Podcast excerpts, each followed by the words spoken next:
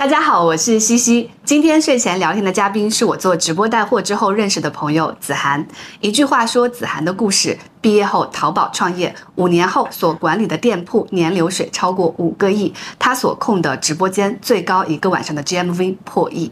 姓名：张子涵，年龄：三四，出生地：杭州，大学：呃，杭州师范大学，毕业年份：一二年，第一次创业，开淘宝店。卖女装，年流水；两千多万应该两三千万，第二次创业，做网红经济，年流水。五十一，一句话说赚钱的本质：信息差。和价值交换，你认识几个身家超过一千万的人？上百个吧，你认识几个身家超过一个亿的人？近百个吧。讲一下你的第一段创业。第一段创业的时候，我可能都没有意识到那是创业，嗯，因为当时我是刚刚考了司法考试，一二年的时候在律所实习，我们那个律所跟四季青特别近，平时中午的时候就会去四季青去选衣服，觉得我们可以有这么多好看的衣服，我们又能拍好看的照片，我们就是可以嗯拍照放上网卖。你当时在律所实习的一个月工资是多少？两千五。呃，如果你没有来开淘宝店的话，你在律所那条路上的发展大概会是什么样子啊？我有一份非常安稳的律所的工作，律所的老板也是你父母的朋友，爸妈应该会帮我把房子问题给解决了，找一个安稳的男朋友。如果当时你按照那条路路走下去，到现在你大概收入是个什么体量？几十万。回到你当时在四季青，你就觉得哎，可以把它拍了放到网上去卖。跟我一起整天去逛四季青的那个姐姐特别漂亮，她当时是在一个期货公司，期货公司当期货的业务员。我当时是在律所做助理嘛。我跟你大概说一下我助理的工作啊。首先，我有一本法定的助理证，那是有法律效益的。比如说法律规定的，你去看守所的时候要有两个人以上的见证签名，以及出庭的时候法律要求出现两个人，那我的身份也是有效的，就我不是一个素人的身份哦。还有我的这个身份可以让我去。社区的法律援助中心 坐班，我在律所的功能也就是这几样。我经常会半夜接到临时通知，我说。小张，明天早上五点半，巧思看守所门口。嗯，所以我那个时候大部分工作其实就是每周四周五下午固定的去一个社区去做法律援助的坐班，剩下的所有的时间随机被调动。哦，嗯嗯，所以我的时间是非常的空闲的。期货呢，那个姐姐，期货是不是两三点钟就收市了，就没啥那个，所以她的工作也是不饱和的。所以这个事儿就怎么开始了呢？是因为那姐姐长得非常漂亮，我们国庆节一起出去玩的时候，我给她拍了一组照片。她的一个好朋友毕业。之后呢，在蘑菇间做小编，他发了个校园网，那小编就看到了，然后就说啊，你这个照片好好看，我能不能给你放上蘑菇街？然后他就同意了。结果放上去之后，问询度就超级高，下面所有人都在问衣服。嗯，然后那姐姐就说，我们去找一下店家，然后我们去开个淘宝店，就用这组照片把这个衣服给放上去卖。后面我们就觉得，哎，我们那开始有关注度了，我们就可以长期的固定去拿一些衣服拍照摆上去卖啊。到双十一的时候，迎来了第一个爆发，就之前的衣服卖出去可能是几十件，你拿货是多少钱，卖出去多少？嗯，基本上翻两到三倍吧。嗯嗯，可能五十块钱的衣服卖一百五十九，一件衣服呃赚个一百块钱，一个月当时能卖多少？不记得了，但是肯定完全超过我的工资了啊！两千五的工资的人，你做这件事情才一个月就到了双十一，呃，差不多。而且那个时候双十一是很火爆，我记得非常火爆，就是完全不一样。对，就是莫名其妙的有一件羽绒服就卖上了千。一个款卖了一千多件，对，嗯，呃，羽绒服是多少钱一件？我这成本应该是一百多，我们应该差不多卖个三百左右，那就是三十万。这应该算是我人生非常正式的第一桶金吧。还有你前面累积的一些衣服，所以那个双十一应该是我第一次赚到我自己觉得足以让我独立的钱。我把那个钱就还给我妈妈了，呃，因为她当时给我买车的时候，我们。有过非常大的争执，嗯，因为没有一个父母会愿意给你买 smart，他当时一定要让我买大众的。我自己赚到钱之后，第一件事情就是，你看我 就是把我买 smart 的钱赚回来，我就把这个钱还给你。这几十万对你的人生选择有什么很大的改变吗？没有，他没有占据我全部的时间。双十一之前，我们是没有请任何人的，就我跟那个姐姐，我们两个分工把整个电商全链路的事情，从客服到美工到发货，然后到页面链接、平面，然后文案这些事情全部都做了。哦，那你们好厉害哦！他当客服的时候，我就在发货，我们两人还一起装打印机，一起学写单子。你后来会知道，就这段经历，其实在我后面整体的职业生涯里面非常有用，因为我的有用的点是什么？因为我装打印机感觉并不重要啊。呃，因为我一个人经历了一个淘宝店的全链路，在我管理上以及我对人力的匹配上，因为这些你会，你做过，然后你再去让别人做的时候，你的标准其实会清晰明确，以及能落地很多，你就不是一个白痴领导。所以你那个时候一个月能有几十万的进账，嗯，那边律所两千五的实习还在做着，对，而且我那个时候还考了在职的研究生。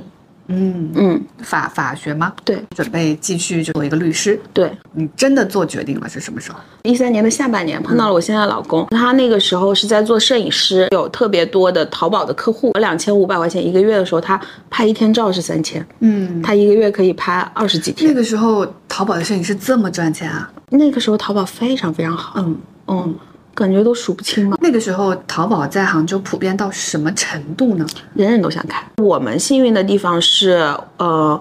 我一进去就是顺着一条正确的路径去踩对了。首先，我用了一个站外已经成型的一个流量去把它引向站内成交，而且马上又碰到了双十一。对我老公周围全部都是拍淘宝的客户嘛，他就开始注意到档口这个东西。嗯，就他，因为他拍照的时候会有特别多档口直接把衣服送过来给在拍照的模特上身穿。他拍完之后，他可能过了一个礼拜就看到这个衣服在网上卖了几千件。那个时候真的是一件成衣，只要看到我拿过来拍了，我有可能后面的货都不知道在哪儿，都没有生产，他就已经上去卖了。嗯，那个时候你已经不想再做律师了。还在做。你跟你老公是怎么认识的？在摄影基地认识的。嗯，我们自己的小淘宝店也要拍照嘛。杭州有特别特别多的摄影基地，充斥的所有的模特、摄影师都是各种淘宝店主。就是你看着那两个小姑娘平平无奇的在那儿拍照，两个人都很辛苦，辛苦顶着大太阳，但走出去，他们开的就是一辆保时捷，嗯，或者是一辆法拉利，嗯，但可能身价那个店已经非常大了，就这样。但他们这些事情可能还是在亲力亲为，嗯，这就是网红时代的前身，嗯。嗯嗯，因为网红可能是一五一六年才有的，它有什么标志吗？就是哦，网红突然被大家知道了。张大奕、如涵，二零一三年的时候，其实他在杭州已经，他其实那个模式是已经在运转，有很多人靠这个模式挣到钱已经钱。赚到钱了。对，你跟你老公是怎么认识的？就是在拍摄基地，因为他是专业摄影师，然后我是一个刚赚了点钱，刚换了个新单反，还不怎么会用相机的人。那时候在自己拍照吗？啊，对我一直喜欢拿相机拍照。我大学的时候，我记得我缠着我妈买第一个二手单反的时候，那时候才三四千块钱，我可能缠了她半年。所有事情的契机也是我妈妈最早给我买了那个小单反，我出去玩的时候有时候会带着，然后就给姐姐拍了照。你拿着你刚换的单反，然后她在一个我即将要进去的房间里面调光，嗯，因为那房间灯光很黄，我就把我相机拿过去给她，我就主动搭讪说，那个。你能帮我看一下你你的光跟参数是怎么调的吗？就这么开始的。嗯，跟他在一起了之后，就是发现他有一个档口，但其实那个档口我其实没有出一分钱，所以你就变成了他的那个档口的小老板娘。对，当时很喜欢这个身份。所以你在做自己的淘宝店的同时，还在帮他做那个档口。对，啊进货是从哪儿进呢？去十三行，去韩国，当时你跟你男朋友运营的那个档口流水是什么样子啊？进入到一四年了，对吧？这个就是我们第一次赚到大钱的时候，有现象级的比较大的网红开始出现了。谁？周扬青、施微亮、美美的夏夏，他们都是我们档口的客人。哦，每一个月他们肯定会有人能上你的款。其实那个时候我们的模式有变化，你就得自己生产，这样其实才是最稳妥。所以你们开始跑工厂了。嗯，我老公在跑，我其实更多的还是负责选款跟推荐款式给网红。嗯，周扬青，他们都会在你这里拿款的核心竞争力，是因为呃你们的款好看。是，还有他们的粉丝喜欢什么，我特别能 get 到，卖好双方都挣到钱的。更多的我们之间情感跟信任的建立是基于那种这个款有点犹豫，比如说这个款它的面料有点不好，我们就共同去改它，或者是一个客单高于它现状店铺的一个款，最后这个事儿做成了，就一起打了一个小胜仗。哦其实让我们当时开始建立了一些革命情感。嗯嗯，当时跟你建立了革命情感，后面发展的最大的网红，周扬青、阿 Yoko 当时卖的最多的一个款卖了多少钱啊？十万件以上 单款。我有经历过那种，就是一件衣服我从韩国买回来，第二、第三天被某一个网红给选上，我们就找了面料，嗯确认好，嗯工厂生产的成本给他之后，他三天之后上架，然后一分钟就卖五千件，一个月这个衣服能卖两三万件。能卖一个款能卖两三万件的是只有周扬青这样头部网红，还是就差不多是个网红来你这儿基本上都能做到？大网红他肯定是爆款的占比会高，但是确实是中等跟腰部的人也能卖到几千件，就那真的是一个爆发的元年。二零一四年、一五年那个时候你忙不过来了，嗯，那个时候网红他们的流量是从哪儿来的？蘑菇街、微博、ins 也有一部分，然后微博是主力，那是微博最好的年代。因为那个时候大家在微博上都喜欢看美美的人穿美美的东西，对，土味的鼎盛时期吧。那个时候的视频还是在那种小咖秀啊，或者是哦大家在跳舞啊、做变脸啊，上面有个表情啊，就是那种。那个时候一个网红在微博的粉丝量级大概多少？呃，你很难想象一个三十万量级的网红，他能撑起过亿的店，那那个时候微博还没有水水分是吧？关注度跟转化率都超级高。所以这个事情后续被资本跟二级市场注意到的时候，它其实就创造了一个一个神话，就是你无法理解为什么复购会这么高，就是传统的。服装品牌来看，你无法理解这个链路为什么会这么短。你做一件衣服，你从发现到上架，怎么会只要这样子的时间？就是我后续接触到，比如说美国现在大热的 DTC 的直接面对消费者的商业模式啊、就是就是 DTC 是中国完胜的吗？对我就会我我就会现在想，中国网红就是最直接的 DTC 的一四年那个时候在忙什么？打版。那个时候其实是对人力的巨大考验，因为那个时候我们没有系统。最开始你说一分钟卖了五千件衣服，厂里面才只做了五百件，剩下的四千五百件是吧？你得第一时间就是靠人力打电话问面料，那这个面料商不够了，我们就要去找下一家面料商，能不能找到一样的？然后再沟通工厂。，对，沟通工厂工人，你你这十五天之内必须要把这个时间段的东西给做出来。因为当时只是个小孩儿呀，嗯，就是搞不定最难解决的一一次是什么？双十一有一个网红卖了一件比较复杂的派克服，嗯的皮草。那件衣服太复杂了，它不像一件衬衫，我只要解决面料跟纽扣就可以了。那个东西涉及到皮草的毛领、内胆里面的羽绒，突然上去爆发几千件，下一百件。它可能自己上架的时候一卖就卖几千件，啊那你那个几千件就得在这二十天里面替他解决掉这个事情。那那个派克服怎么解决？啊，那个时候我们已经决定投自己的工厂了，最后把所有东西冲回来放到自己的工厂来组装，然后就保证这个货能够出去。当时是不是解？决的很头疼？对你解决了上面的毛领跟内胆，你就发现工人的排期又不够，就是你所有的事情无法捋到一条线上，按照这个时间节点固定的出来。当时一个档口一个月的流水是多少？我一四年的收入应该已经到八位数了，这才是一个让我在选择我要不要做律师，要不要继续考研 OK，赚到的当口。赚到八位数之后就觉得，嗯，那我还是就是创业对吗？嗯，干淘宝。对，当时淘宝是不是在杭州地位很高啊？马云是不是一个神一样的存在？马云会有去吃一些苍蝇馆子什么的，我爸妈也会说，哎，我们也去吃一吃啊。比如说你去理发，那个理发师也会说，马云他姐姐刚在我这剪过头发。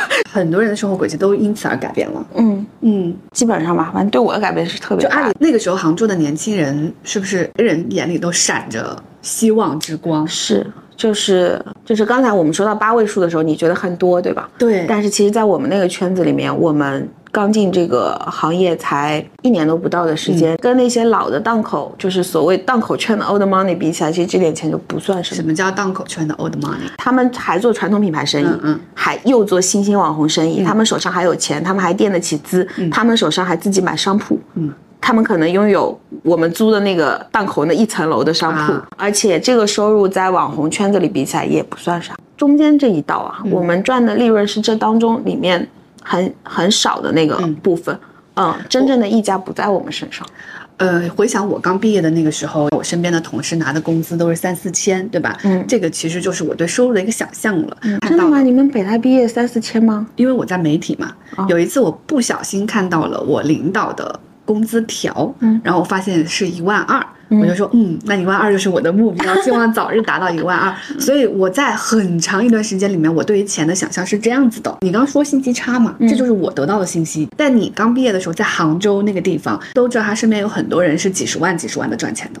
嗯，嗯，这个就是，我觉得这就是信息差。是。当你知道你身边有人是几十万、几十万赚钱的时候，你会觉得我要成为这样子。你让我总结赚钱是什么？我说信息差的时候，也是因为我觉得我的每一段经历，嗯其实都是因为我自己的认知在变化之后，提供了不同的信息差。你的意思是说，人赚不到自己认知以外的钱，所以你当时赚几十万到赚几千万嗯的时候，就是因为认知认知到档口这个事情。嗯嗯，然后无意的接触到这个事情，无意的接触到了大的流量。好多网红是因为朋友跟朋友之间介绍认识的。嗯，还有一个原因是因为我老公是摄影师，然后你知道有特别多的网红是从模特开始变成网红的，所以我们周围本身就有一些网红，就是因为他们看款的时候进到了这家店铺，觉得这件衣服好看，然后就问店员说。这件衣服能不能批量要？就加到了联系方式，然后就合作了。我还有一个很小的问题，当时你要抉择你的人生往哪儿走的时候，你们家你看奶奶又是律师，妈妈又是医生，就这种家庭出来的，大家不会觉得哦，那你当个老师，当个律师，干嘛要去档口开个店呀？多 low 啊！我妈就是这样的。我当时说我。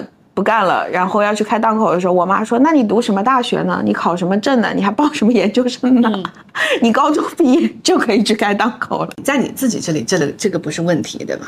对，当一个人一年就是赚八位数的时候，这些都不会是问题，因为我眼前被繁琐的事情给堆满了。嗯，这个是档口，那下一个抉择点。下一个抉择点就是顺着这个档口之后认识了一些网红，慢慢的就会成为朋友。他们的店铺的所有的上新啊，也会有更深的了解。我们两位合伙人，他们那个时候店铺是在全淘宝是数一数二的，已经有两三个亿了。他们想要借着自己的中台，嗯，想要去孵化更多的人，然后他们就邀请了我，就问我愿不愿意一起做这个事儿。他们邀请你的原因，我比较活络，然后又能实际解决一些款式跟供应链的问题。我在。开档口的时候，其实我已经有跟其他网红合合作开店铺，且还做的不错的案例。这个是是怎么回事啊？这个就是我开了档口之后，我的时间没有办法顾及，然后我最开始跟我一起赚钱那个姐姐又结婚了，当时团队有四五个人剩下嘛，就是我我当时的选择就是要不然就是我直接把这四五个人解决掉，但我当时没有做这个选择，我刚好有一个妹妹，嗯，现在也是一个超级大网红，也不知道为什么江浙沪就容易出网红吧，真的就是我。从小到大认识的一个妹妹，她当时在澳洲做代购，她在微博上还挺出名的。就她现在全网有多少粉丝？应该过千万吧，因为她代购的客人就很精准。嗯，然后就问她说要不要一起做淘宝，她就说要。最开始前面一两个月的时候，她在澳洲压根没回来，这边打版、制作、生产完了之后寄回去给她。寄回去给他说他拍照，然后这边负责全程上架。嗯嗯，这个过程是在就是开档口期间，嗯，所以把他的店做起来了。嗯，当时一个月。他的店流水是多少？七八个月，三四百的利润，嗯，分完之后到手。我觉得他们会选择我，就是因为我当时做的链路是很长，代表着我对电商有一定的了解，然后我对供应链跟款式有一定的了解，跟他们开始合伙了。对，但这一切其实发生都超级快。你知道，我跟我老公回头复盘的时候，我们看我们找到一张合同是那个档口的租期，嗯，我们两个都惊呆了。我们那个档口才租了十三个月。你第一段开淘宝店的那个姐姐后来结婚了，她还有在做淘宝吗？她现在也是一个可可爱的小网红，她应该没有自己在做店，嗯啊，因为对于很多有流量的人来说，自己做店做供应链这件事情其实是辛苦的，就做产品。她嫁老公也很好，嗯，也生了好几个小孩儿啥的，嗯，也是个舒服的生活方式吧。你开始做这家公司的时候。二零一五年，一五年，一五年中，过去的三次迭代都发生在刚才说的十三个月之内。那段创业算是完全改写了你的人生。钱让我有了足够的安全感，完成了买车、买房，所有想买的东西其实都可以买到了。嗯嗯，我老公那个时候就突然间都觉得自己空虚了，你知道吧？他突然觉得自己人生已经没有要追求的东西了。那个时候，那你要追求什么？一五年下半年是我们开始做这个公司，我们正式决定合规，好好的把它做。要做成一个大企业是一六年，这其实对于很多很多做企业的人来说不是一个容易的选择，因为你把钱都赚到自己手上的时候，那日子是很舒服的。我们当时几乎三人只讨论了一分钟，说要不要合规，以后就拿工资不分钱，先把这个公司做大。我们就觉得要。当时说的大是多大？嗯，当时是这样子的，其实就是我们前面提到的张大奕跟如涵。其实当时我们两家的体量是不相上下，但是对方的资本化和规划。跟正规化都做的特别好。当时你说它的包装什么的，它是是什么东西吸引了你？是他们在二级市场的号召力吗？就是我们两家做的事事情的本质其实差不多，就是都是在做网红流量的变现，然后都店铺的成绩也都不相上下。但是你在他的身上看到了，其实这件事情可以做得更好。更好的意思是成为一个大品牌，对，他就不是只做一个淘宝店的事儿。现在回过头来看，你会觉得那种包装其实并不会让他们多赚到钱的。对啊，如果现以现在的认知回过去，还会做大公大企业吗？所谓真正的成功是到底是自己觉得做得好，跟做的比别人好，到底是哪一种？我自己会想得更清楚一些。一五一六年的时候，听说哦，网红经纪人吴涵当时上市搞的声势很发，发了很多 PR 稿嘛，是的，就会觉得哇，挺羡慕啊，怎么能做到这么大？他们是个大企业了。然后到现在，你会怀疑说，网红这个事儿能做大企业吗？有必要做大企业吗？可能没有必要做大企业，就开个店，就一年啊几个亿、几十个亿进账就好了呀。因为它太依赖人了，所以它就不是一个适合规模化、标准化、适合去到二级市场的生意模式。你说所有二级市场的人跟在那一股热潮里面的人都没有注意到这个点吗？其实大家都注意到了，它过度于依赖于个人，所以他们的解决方案不是说我往后退。嗯，就我就不进这个场。他们的解决方案是我们如何能够利用 SOP 去复制流量，当复制流量批量在生产线上网红，就这件事情变得非常的吸引人跟诱人。这件事情现在有人做到吗？基本没有吧。中小腰部可以被复制，嗯，大网红腰部以上都靠命。就像现在有特别多的号出来教人做个人 IP，就懂吧？其实这件事情我们就是真的研究了很多年，跟刻苦。靠命，嗯，就是这个人如果自己不具备一个被人记住的点，往上翻到腰部以上特别难。我们当时全国头部的网红公司三家都在杭州，公司有几个头部网红，几个中部网红，几个腰部网红。我们的现状都是我们有一个特别大的头部，对吧？那这个东西怎么叫健康呢？就是你下面的小网红堆积的量堆积到可以跟头部抗衡，你这个三角形就健康了。嗯，所以我们有一段时间疯狂的进入了圈地圈人的那个时候，市场上有太多的野生流量，不知道自己怎么红的，可能。拍了几张照片啥的，可能就红了。那是一个在比收割速度的一个年代。嗯，一六一七年，你说收割速度是把这些人都牵进来？对，因为那是现成流量。这个人已经小有名气，赶快把他签进来，迅速就能变现。当时的模式就是有一个超级大头部，嗯，然后再比拼下面腰部签约的速度。当时有一个假设是，我签这么多腰部，那总有一个、两个他会再变成头部。嗯，现在啊，七八年过去了，就发现。后面这个可能做不到，对，很难能做到的就是这家公司运气超好。从这下面签约的再长出来的可能性几乎没有，很少，一百个里面出三个。如还能再出一个张大奕吗？不可能啊。呃，但他可以再出两个利贝林，他能再出两个大金。我们说的是中腰部这个阶段，两个大金加起来就是一个张大奕。嗯，逻辑是这样，现象级的无法复制。但是我们之所以会说中腰部的很重要，就是因为中腰部的是一些好运加上复制，它有机会。那如果一个公司它没有这个头部这个金字塔，它就只有一些腰部加中间这个，它能活着吗？能。一六一七年三家头部公司的战略，第三家就发生了很大的变化，它就舍弃了头部，嗯，它就开始全面的做中腰部的矩阵。它本来头部就不够头，也挺头的，但是没有刚才这么出名，嗯，也也还可以。第三家现在火的怎么样？非常好，嗯，他现在的品牌孵化，然后他的直播，然后他的美妆达人的矩阵都非常厉害。你一个新的。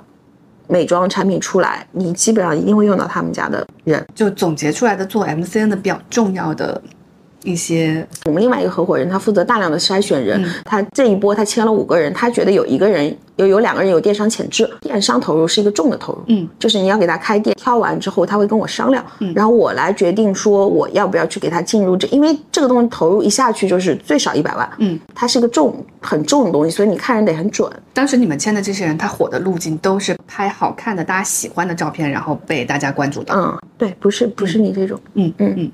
哎，不对，这话是不是你说你不好看？我说是不是你这种 深度价值观输出？红尘出了名的，嗯，美女最多的 MCN 公司，颜值超能打。你们后面腰部签了多少人？最鼎盛的到近五百吧。MCN 前做电商孵化的鼎盛的时候，应该是十五个牌子哦，嗯，三十几家店吧。因为有一些头部的可能。呃，还会开童装，还会开美妆，还会多平台的有店。嗯，但在整个收入里面，头部的占比是多少？最头部的占比过百分之五十吧。嗯嗯，还是靠头部的。所以你刚才说还有一个链路非常赚钱的是给头部做产品。具体是什么意思？我们找的很多是他原先已经有流量了，零到一孵化已经到挺后面的事情了，一七一八年之后了。最开始一五一六年做的全部都是他本身的流量如日中天，每天都在涨粉，他就专心在出内容。那个时候每天涨粉多少？夸张的时候，你只要有钱，一个月上百万都没有问题。万粉啊什么这些都也都非常直接。当时他的店铺一个月能卖出多少件衣服呢？我想想啊，五六个亿。退款之前，嗯，呃，每年五个亿、六个亿的流水，货都是从你这儿出的。嗯，对，当时你的工作日常是什么样子的？我开始有了自己的第一批设计师，有了自己的板房。每个网红我们会给他们匹配对应的设计师，然后我的工作就是跟设计师们不停的对款，跟网红不停的讨论什么样的衣服好卖，你适合什么样的衣服，什么样的衣服他们能够喜欢，然后再去解决后端的，比如说价格、品质这些东西。嗯嗯，你最早去韩国拿衣服回来打版的时候，你怎么判断这件衣服回来有人要呢？我感觉就是你就是前面赚到那么多钱的一个核心竞争力啊，这个事情很神奇。最前期的时候是我喜欢，纯粹是我喜欢，到后期开始跟。各大网红有固定的合作之后，我能迅速的 get 到他们的喜好，就我应该还是聪明的。再往后的时候，你跟他们建立了信任度之后，就会变得很简单。我就会说这个很好看，写在里面，他就会信任你，说好啊，那我试试。每个月需要多少款？二三十个吧。你有记得有那种就是你觉得这个一定会卖爆，然后当时没有被看好，但最后卖爆了的吗？有很多次。这些年有一些网红在款式上，尤其在产品上对我的信任判断，其实很多都是这样子来的。嗯。嗯嗯，但是我觉得那不是因为我的缘故，其实是因为这个模式的缘故。它这个模式，当然最最核心的是产品本身要好，对吧？就我不会推荐说这些东西就是突破正正常消费者认知的。比如说明明大家觉得卫衣是要在一个三百多的克重才会觉得好，我要推一个一百多的克重，但是质量跟版型这些都没有问题的情况下，其实你只要说服这个网红，这个网红他。信任你，然后他把这份信任传达到他的内容上、照片上，就比如说。他好好拍了这个款，这个款搭配做的特别多，他把这个款的方方面面都给你介绍到位了，其实他最后结果都好。你的意思是，不管选哪个款，只要这个网红很用心的去推，他都会买。本质上是这样。那你没有发挥作用？我有发挥作用，我在发挥筛选。你的发挥作用是让那个网红喜欢这个款。最开始前面出来的这一批大网红啊，独立审美跟选款能力都是非常强的，嗯，所以你确实是要说服他们。但是到后面变成了我们开始孵化，他会依赖于你的专业性，他的穿品其实没有那么好的情况下，那可能这个产品。决策人确实会落到我身上，嗯，因为你是一直在管各种设计师打各种版啊，嗯，你一年要打的版，包括你确认过也算啊，最高峰一年要确认多少款？我们整个公司八千，一年八千个款，嗯，你一天要看三十个款吗？不会每天看，就是一天可能会过一两百个，人看到后面不都晕过去了吗？嗯，是会，那是个什么样的工作状态啊？就是你看衣服会非常快，一架衣服啪啪啪过去。非常夸张，双十一的时候根本都不用上身嘛，你一看就知道吧？不是，是我先看过一遍，然后上身是模特们上。这些年的电商经验对我来说，我脑子里在每个季节会有一个大概的品类架构，大概知道到这个时候要出什么样的衣服。比如说，我今天为这一家店来选款的时候，我差不多知道它需要三到五个羽绒服。那我面前有两百件羽绒服的时候，我肯定是能轻松的选出十到二十件我觉得比较好看跟有机会的。嗯，然后这十到二十件里面还会做修改，还会做颜色的叠加，还要试穿尺码，还要做搭配。嗯，所以它到上架中间还是有一个比较复复杂的链路的。但是初选的这个过程，有些时候我会交给设计师。就重要的店铺跟重要的节点，比如双十一这种节点什么的，我们确实会自己做的更细一些。双十一你们会去上新款还是之前的爆款？双十一每年都会有新款，但是其实你九十月份的款跟过去的老款也能占到一半。你一年过八千个版这件事情，然后这个团队有多大？经手这些版的设计师跟样衣工当时都是我在管理的，但不能说这八千个决策都是我做的，因为其实每个店铺做决策，有些是网红，有些是设计师。嗯，那那大概设计师加样衣工加起来，你这个团队有多少人？呃，一。百三到一百五之间。OK，样衣工是什么意思啊？版是打出来的版，它其实是一张平面图。嗯，然后平面图它会通过一个打印机，会变成一张纸，跟衣服一样大小的纸样。样衣工其实就是工艺跟手法更好的工人，他是为了给工人做样品的。嗯，就是就是工人后面会照着样衣工做出来的那件样品进工厂去做。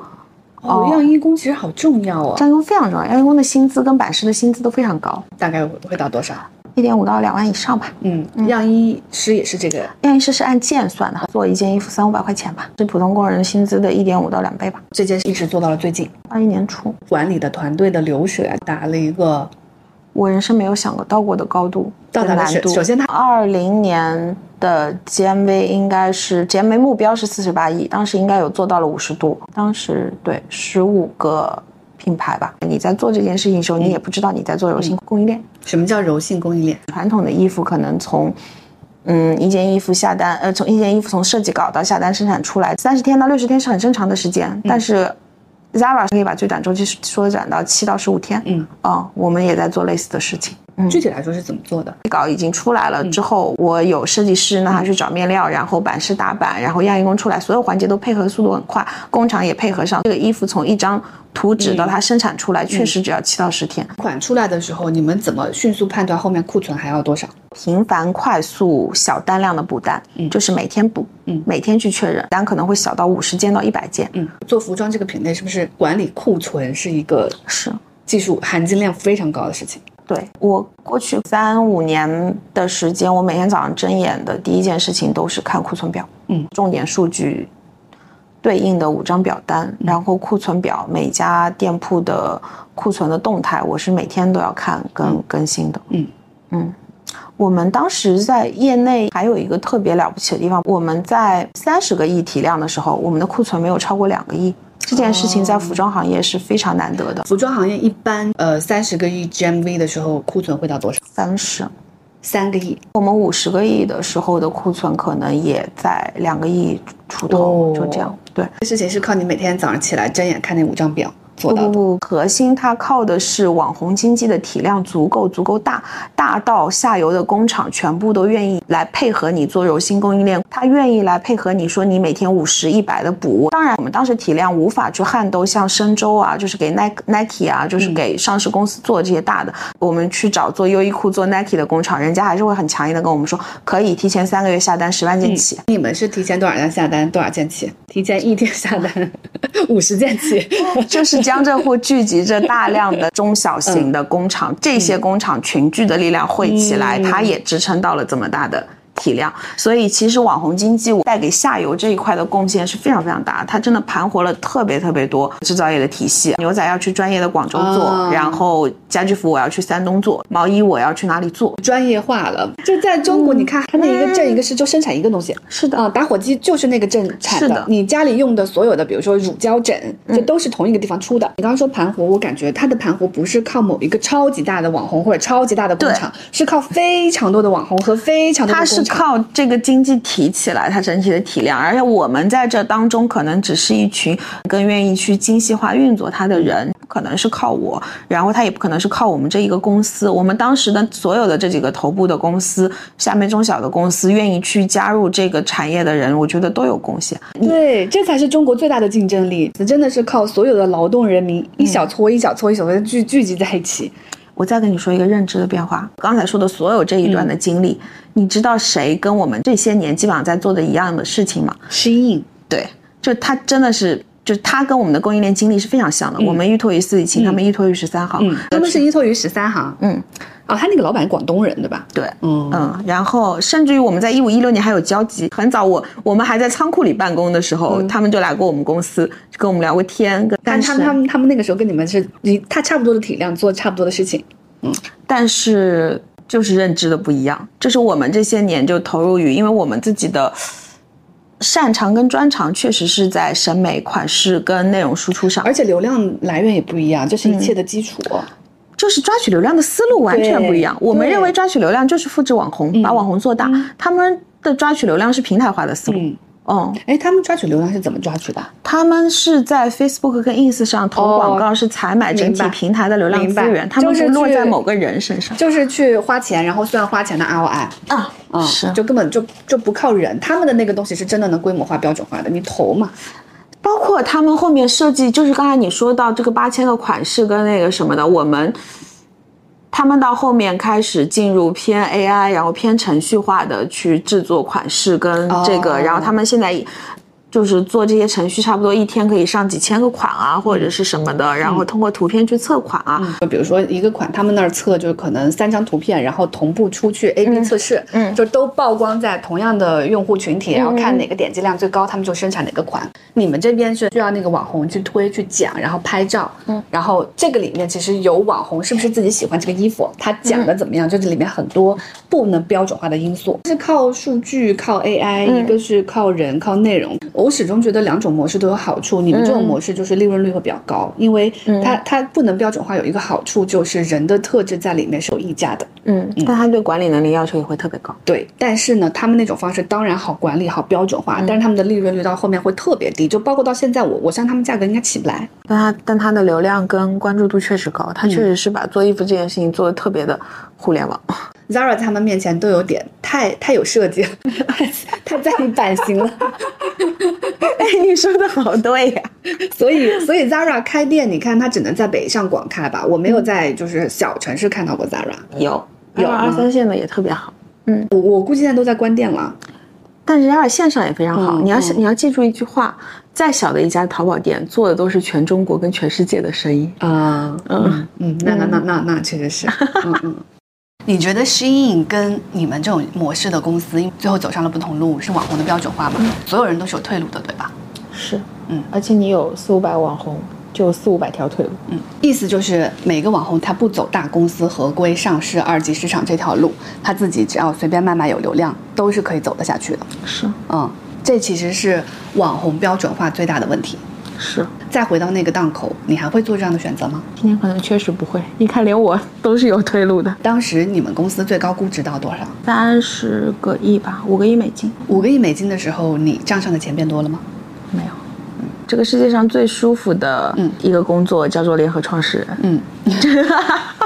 就是你这个角色，对，因为联创是这样子，他有老板的位置，他也承担相应的职责，但他不是最终的那个结果的承担的人。嗯，所以其实我们公司最辛苦跟最没有退路，一直以来也是最难扛的那个人，其实我们的创始人，就算上市了，他也不能退出，老板得一直在，对对，所以他的那个坚定的意志，其实在很长这些年里面都推动着我们所有人在往前走。我站在这个位置上，我就会觉得无论如何，我都是应该跟他。站在一起的，嗯嗯，这么多年你看到了这么多网红，你认识的网红应该就是三位数有吧？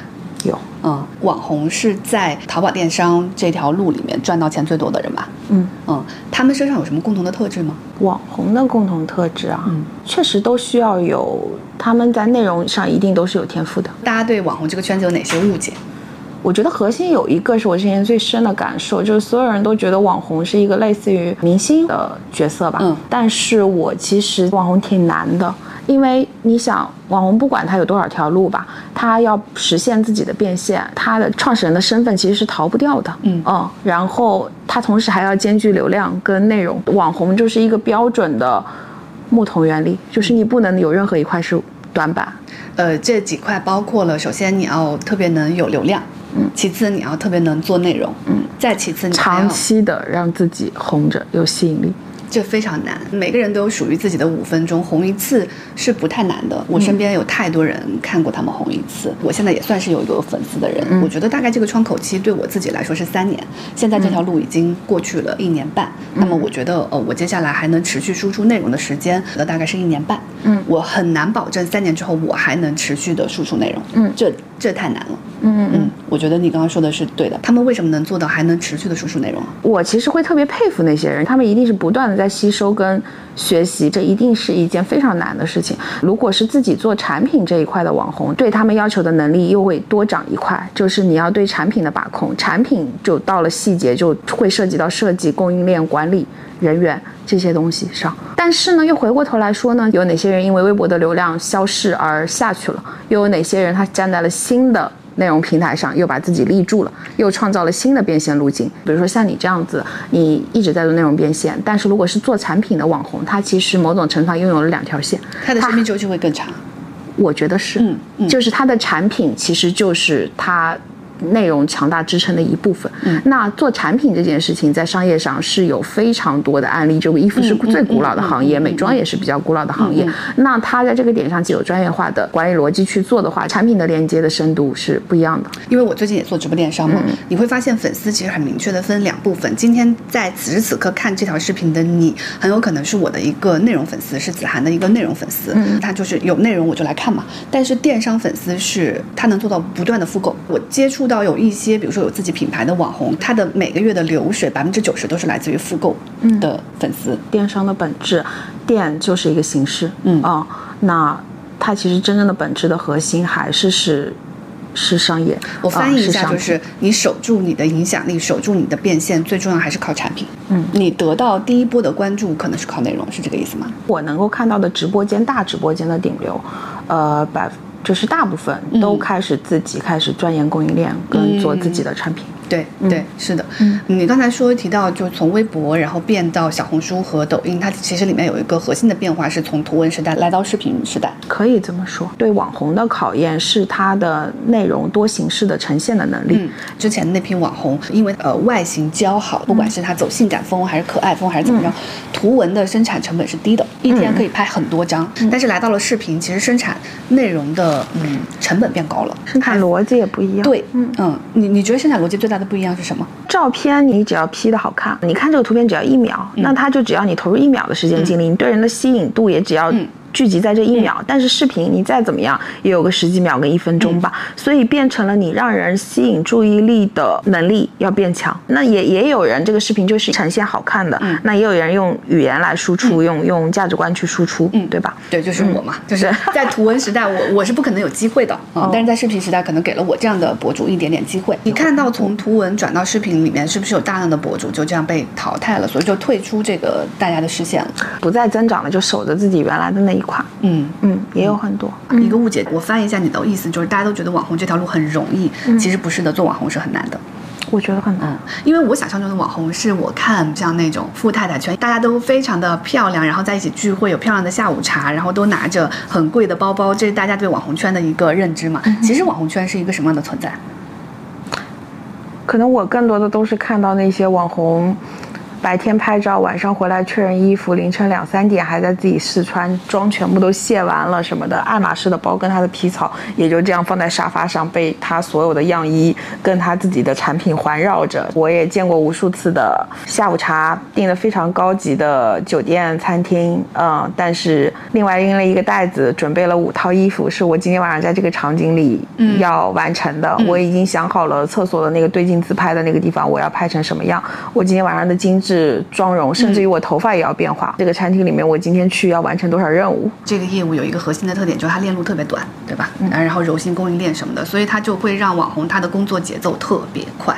我们就光说服装品牌啊，嗯，如果跟传统的服装品牌的部门来对齐的话，网红一个人身上基本上聚集了五六个部门该做的事情。啊、呃，网络上都说是个网红就有抑郁症，是真的吗？嗯，确实很夸张，很多。嗯，很多是因为工作节奏太大，又因为每天都要面临着呃流量，其实流量就是就是一个评价的机器。那这有很大部分原因，尤其是做广告的网红，他们其实很多人都长期的处在一个被选择跟被挑选的一个位置上。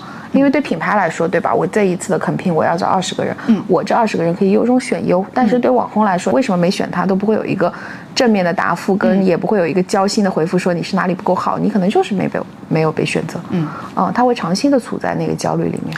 呃，比如说我们说工作就是工作，对吧？我下班我就可以不想这个事情，但是网红这个工作是你的工作结果跟你的自我是捆绑的。比如说大家有没有喜欢你，直接反映到你这个货有没有卖出去。现代爱情一个很难的地方，比如说我是我被分手了，他把我甩了，之前那个谈恋爱的模式会觉得，哦，那我们没有门当户对，我不满足他家的诉求，我的嫁妆不够，我不会转为攻击我自己。但是现在现代爱情是拿自我跟自我在碰撞，所以我被甩了这件事情核心的台词叫做我不够好，我是差的，所以我被甩了。那我觉得网红他比如说今天衣服没有卖好，之前我是在服装厂上班的话，OK，那这个衣服不够好了，我下班了。但是今天网红没有卖好，他觉得我失败了，大家不不喜欢我，我是有问题的。所有的一切的工作成绩都会转化为这个网红到自己对自我的否认和自我的攻击，是这个工作我觉得最难的地方。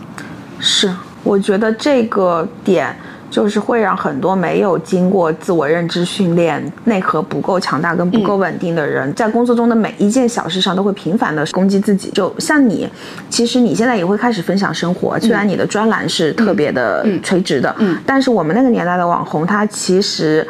所有的内容产出都依靠于他分享他自己的生活，事无巨细，所以他整个生活跟工作其实无法分开。嗯啊，他的自我我，对他的一切 everything，比如说他的婚姻、他的孩子、他的所有东西，都会变成他工作的一部分。是我们确实接触很多网红，包括我自己之前也在情绪上出过问题。嗯，我之后处理这些事情，我有一个非常积极的认知：你早点发现情绪不对劲，早一点的由专业的医生介入这件事情，对你自己的人生是非常好的。我在自己生病跟确诊之前，我从来都不知道自我认知是什么东西。嗯我也不知道我应该跟自己和解或者什么，就是我们都没听过这些词。如果你没有进入网红这个圈子，你就是在律所上班，嗯然后做一个像你奶奶一样的人，你还会情绪出问题吗？会，这就是我自己认知的问题。嗯啊、我对人跟人之间的边际感的模糊，对于偏爱跟别人对我的认可啊，我我的表现形式非常单一。如果我不调整的话，我做任何一个行业我都会生这个病。具体来说是什么表现形式啊？嗯，就是躁郁症，产品上是需要创意、需要灵感的，嗯那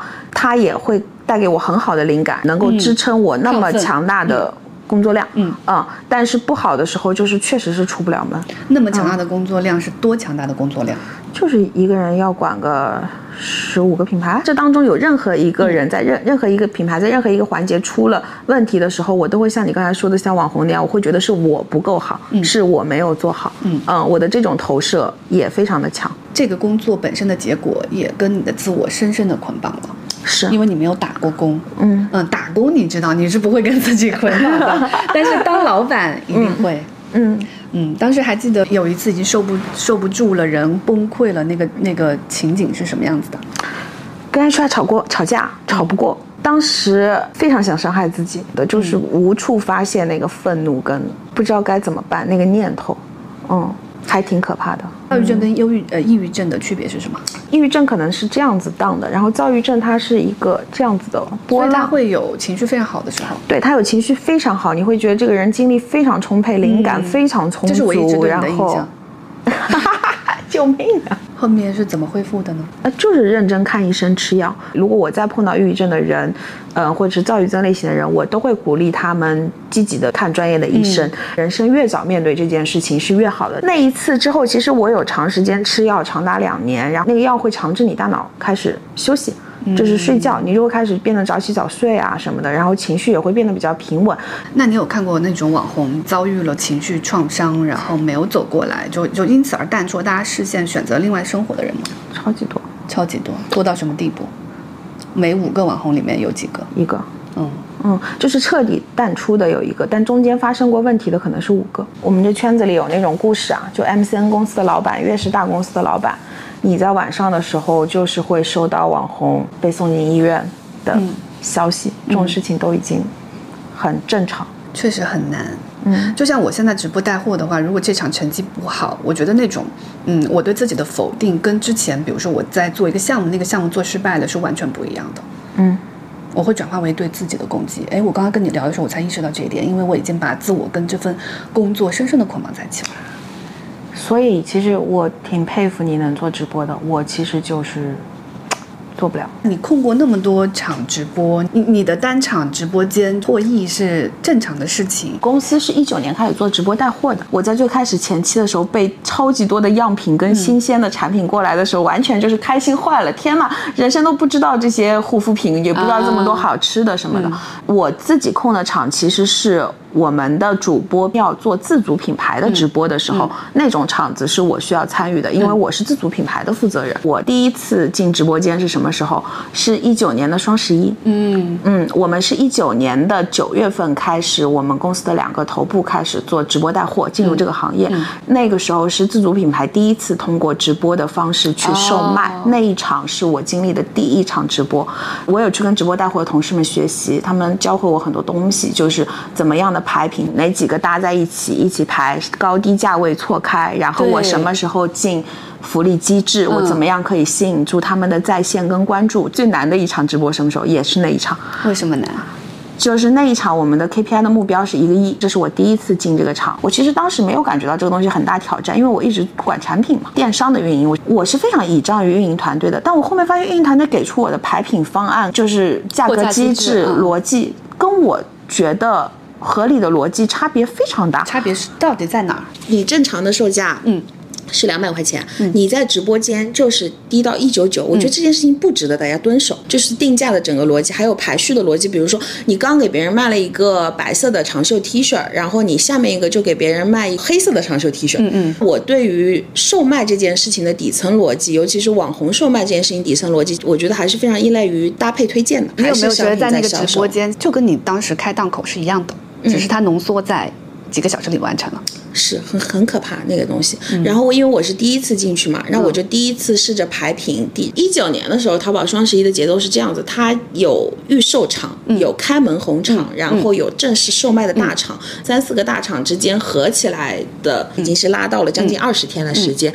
然后呢，你的预售场其实是有一个先付定金再来付尾款的一个机制。整个双十一期间，我如果十一号来拍的时候，我可以直接拍到现货。我为什么要提前两三天或者提前半个月？我先给你付。付一笔定金，我后面还要第二次这么麻烦的来付尾款，肯定是提供了更值得你等待以及价格更低质的产品，才值得你这样子麻烦的来付这个钱，对吧？我觉得这个是底层逻辑，但我觉得运营他们完全没有懂这个逻辑，所以就会变成了他们前面一个礼拜的排期，所有的产品的排序的准备，其实到了快要上场前的一两天，我觉得不合理。我们就得全部重新排，就会变成了呃，连着几个晚上全部都通宵。我当时是带着我们的头部。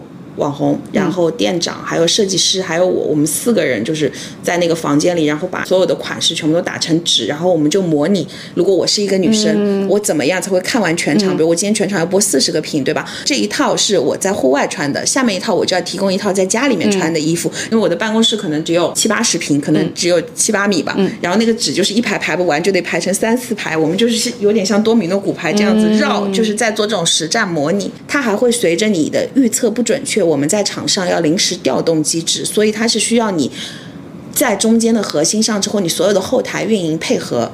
都是要反应非特别快的，只要换一个款，就是后后台那个品的顺序得变，然后库存什么得盯，就是所有的人都得变。对，那场现在只记得我们那个整个双十一完成了 KPI 破亿，但让我印象最深刻的事情是什么呢？就是完成了破亿的那一刻，整个直播间都在尖叫。其实我们当时是跟粉丝一起完成破亿的这个，所以直播间里还给大家发红包了，所有人都很高兴。然后直播结束之后，我一脚踢开了运营的门。因为运营是两个男生，嗯，我当时就进去把那两个男生臭头骂了一顿。为什么？因为我觉得整一场他们在做的工作就是一直在刷新销量，以及给我截图告诉我现在卖到多少万。我觉得他们在所有的排序、排品、价格机制，在直播间场内的所有的事情里面，都是我们的四五个女生在完成。那现场确实是只能听一个人的呀，因为现场就是听你的呀。这是我第一场直播，嗯，你们是已经做了三个月，两三个月做了一两个亿，就是。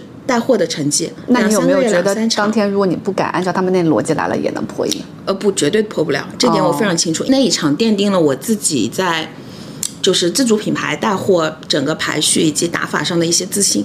嗯，你的打法都有哪些？搭配，然后高低错落，还有时间段。就比如说我们，嗯，前面进去的时候，就比如说开场的时候，我们会给福利品，嗯，让别人，然后会把这一场的重点、明确的时间节点告诉他们。比如说最重要的那个九点钟开，那他们可能会离开，但是他们到九点钟知道会有那个东西，还会回来。但这些东西之前没有人教，哦嗯，不像现在，就是套路打法一套一套。一九年那个时候。的淘宝直播间，嗯，就是自己一点一点觉得站在买家的角度上，我为了要留住人，你就是自己一点点在学，每天在想你怎么样可以留住他们，然后怎么样可以捆绑的做更多的连带销售。比如说本身那个 T 恤它是单独的一件 T，对吧？但是那个 T 恤它跟另外一条牛仔裤配起来就特别好看，然后它可以搭无数的外套，那我们可能就会。把 T 恤跟牛仔裤做一个套组。比如说，我去第一次看广东夫妇的直播间，我被震撼了，就是哇，就他们的那个切换速度，还有他们的整个直播间的那个气势，后面的大屏燃烧的焰火、嘶吼的声音、各种广告牌，还有他们切换物料之快，现场物料准备之多，好震撼。然后我第一次去看董洁的直播，我又被震撼到了。原来一个人安安静静在那讲也可以。你二零一九年就开始干这个事情，你有四年的经验，你你现在是不是看到？任何直播间，你会知道他在干什么。像董洁这样的直播间出来的时候，我是非常高兴的。嗯，你知道有很长一段时间之内。嗯，可能别人就觉得直播带货只有辛巴跟薇娅那种模式是对的。嗯，他们那种模式，准确来讲是什么模式啊？不停的破价，不停的怼大的福利，不停的堆高的流量，不停的跑量。嗯啊，就是这些跑量都是通过，比如说呃抽 iPhone 啊什么这些做到的，是吗？还有福利机制，呃，还有破价，破价。嗯嗯嗯嗯。然后办粉丝节做活动。其实东方甄选出来的时候也挺让我惊喜的。啊我看到直播多样化的形式的东西出来之后，我就知道这个东西它一直在变好，就它开始包容度变高了，就不像最开始真的是只有那一两种模式是成立的。对我们也是这么打的。我们一九年有一个特别大的决策是，进入二零年的时候决定日播。嗯嗯，这个决策真的非常大，因为我们一九年几场，比如说我们可能几个头部的第一场就能够做到五六千万以上，嗯，就这已经是很好的成绩，但那个时候可能一个月播一场，嗯，啊、就是播一场就相当于你们呃可能一周的流水了。嗯，之前，对，所以是在那个点，你是不是觉得哦，直播带货的时代来了？不是在流水上，我是在最后利润上出来的时候，嗯嗯。什么意思？流水不会带给我很大的感受，因为那些流水是你在帮商家卖货，流水是他们的，是要最终看到利润体现的时候，在最后结果上的时候，我能够看到说，哦，原来他这样子的播法可以抵得上一家我们可能经营了三年的底部的网红店，嗯。嗯，但是他可能才干了一天，但是他其实做第一场销售高的时候，我其实就能够感觉到你说的那个时代来了，嗯。嗯，嗯。因为他多年的累积，嗯，他的粉丝对他的信任度开始从仅仅他自己生产的产品上开始投射到生活的方方面面。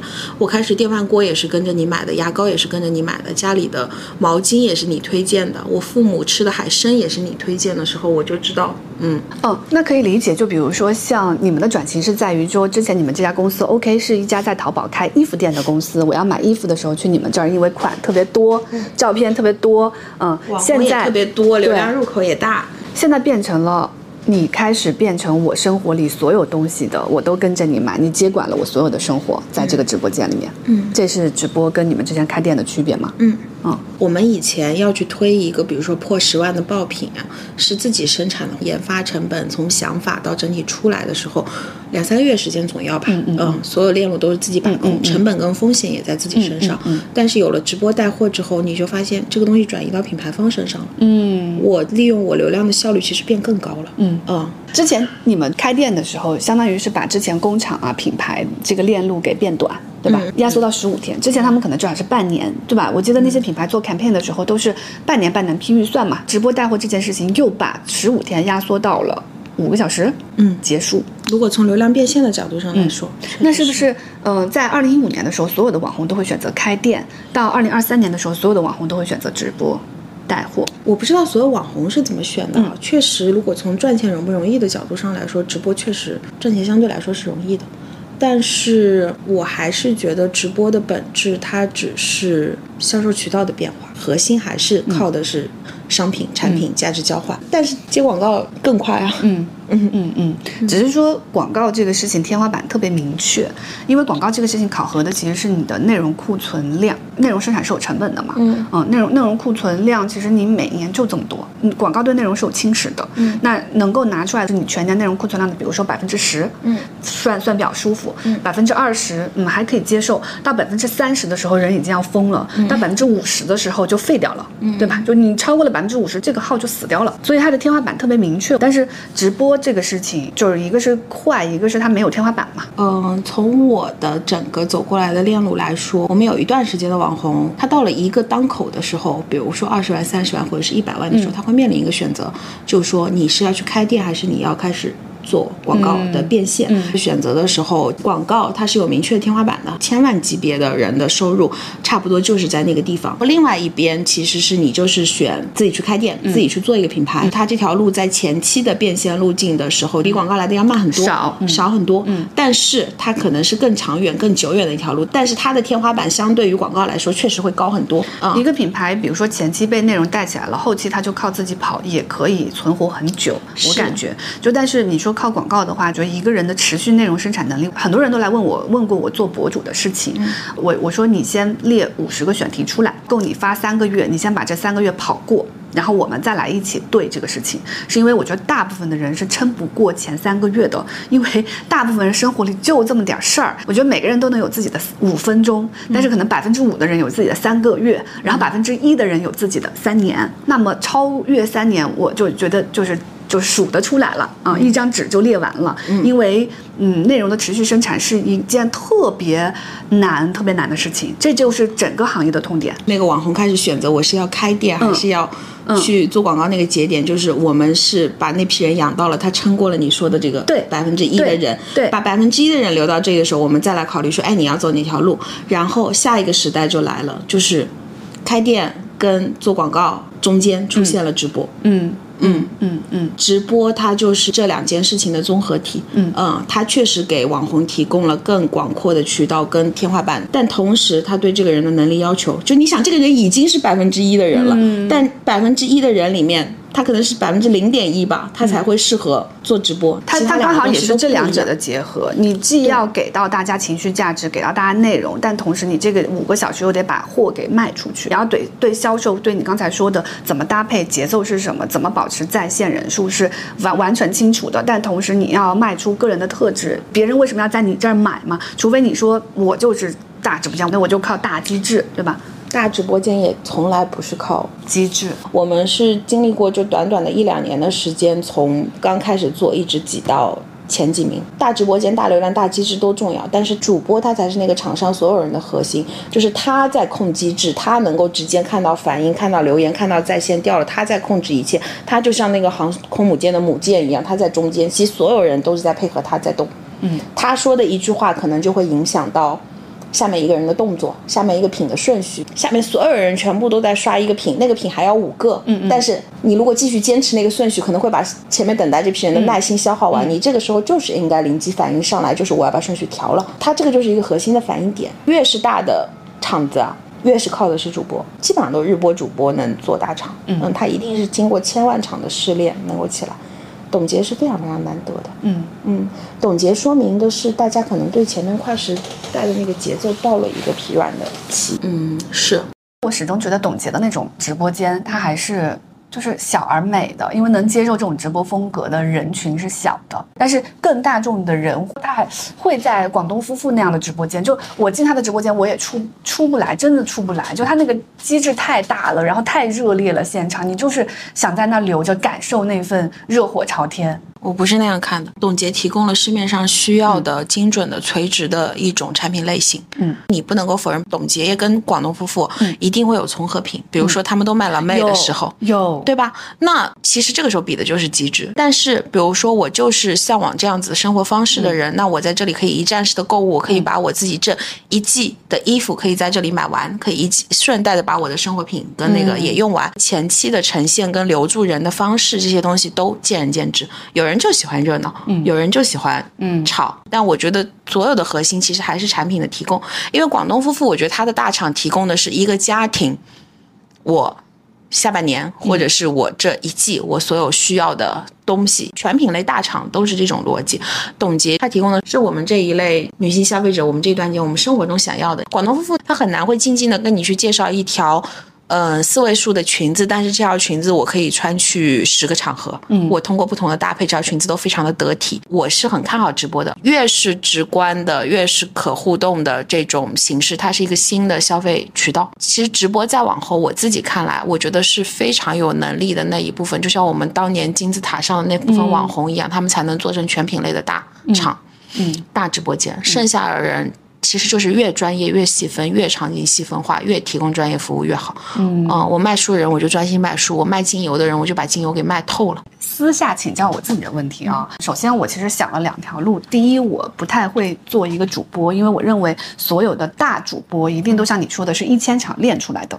我能不能去练练一千场？我不能。我一个月其实也就两场，这两场其实也就是把我自己的一些生活方式放到那个直播间里面，然后跟我自己的风格可能很匹配。我在直播的时候也没有什么机制，可能就跟我录视频的这个状态差不多，只是说录视频的时候我们来聊一聊这个直播的运营方式啊，你的故事啊。但是在直播的时候，可能给大家介绍一个品，这这个这介绍这个品这个冲牙器，就是我这段时间在用的。那大家在这个直播间本质上，它是因为这种内容粘性，然后再购买我的生活方式。那我这个直播间，它会一直小小的，就是维持在我的这个视频体量，但是大家可选的东西特别多，也给了我这样非常小小的腰部脚踝一个小小的直播间，一个小小的空间。但是我很难去变成那种大主播。就我七月试过两个混场嘛，嗯在抖音试，然后试不出来，我就觉得那那条路我走不了，就不是说这不是我做的选择，而是我没有那个能力。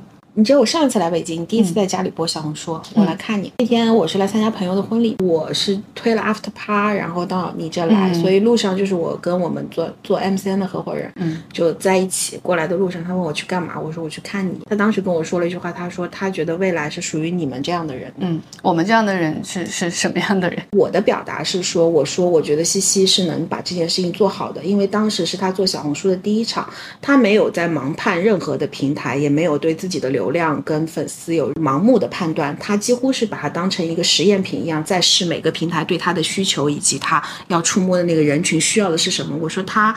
每一场直播复盘的那个飞书的文档都会让我看得非常的细，他去研究自己的话术，调整自己的时长，然后去看自己的粉丝受众于什么品类。我说他们有着一整套非常严密的工作逻辑，嗯在做这些事情，仿佛在做一个科学的实验。我说这样的人是一定能做出来的。前面说是未来是属于你们这样子的人，有很多网红他们是回头去诉的，嗯但是像你这样子的，我觉得你处在一个平衡点，流量刚好，你的心态跟你过去的职场的经验又刚好，所以我觉得你不用急着去下那些判断。啊你播不到一千场，你播十年也播不到一千场，啊，那也是。是不是？直播带货这个事儿能做十年吗？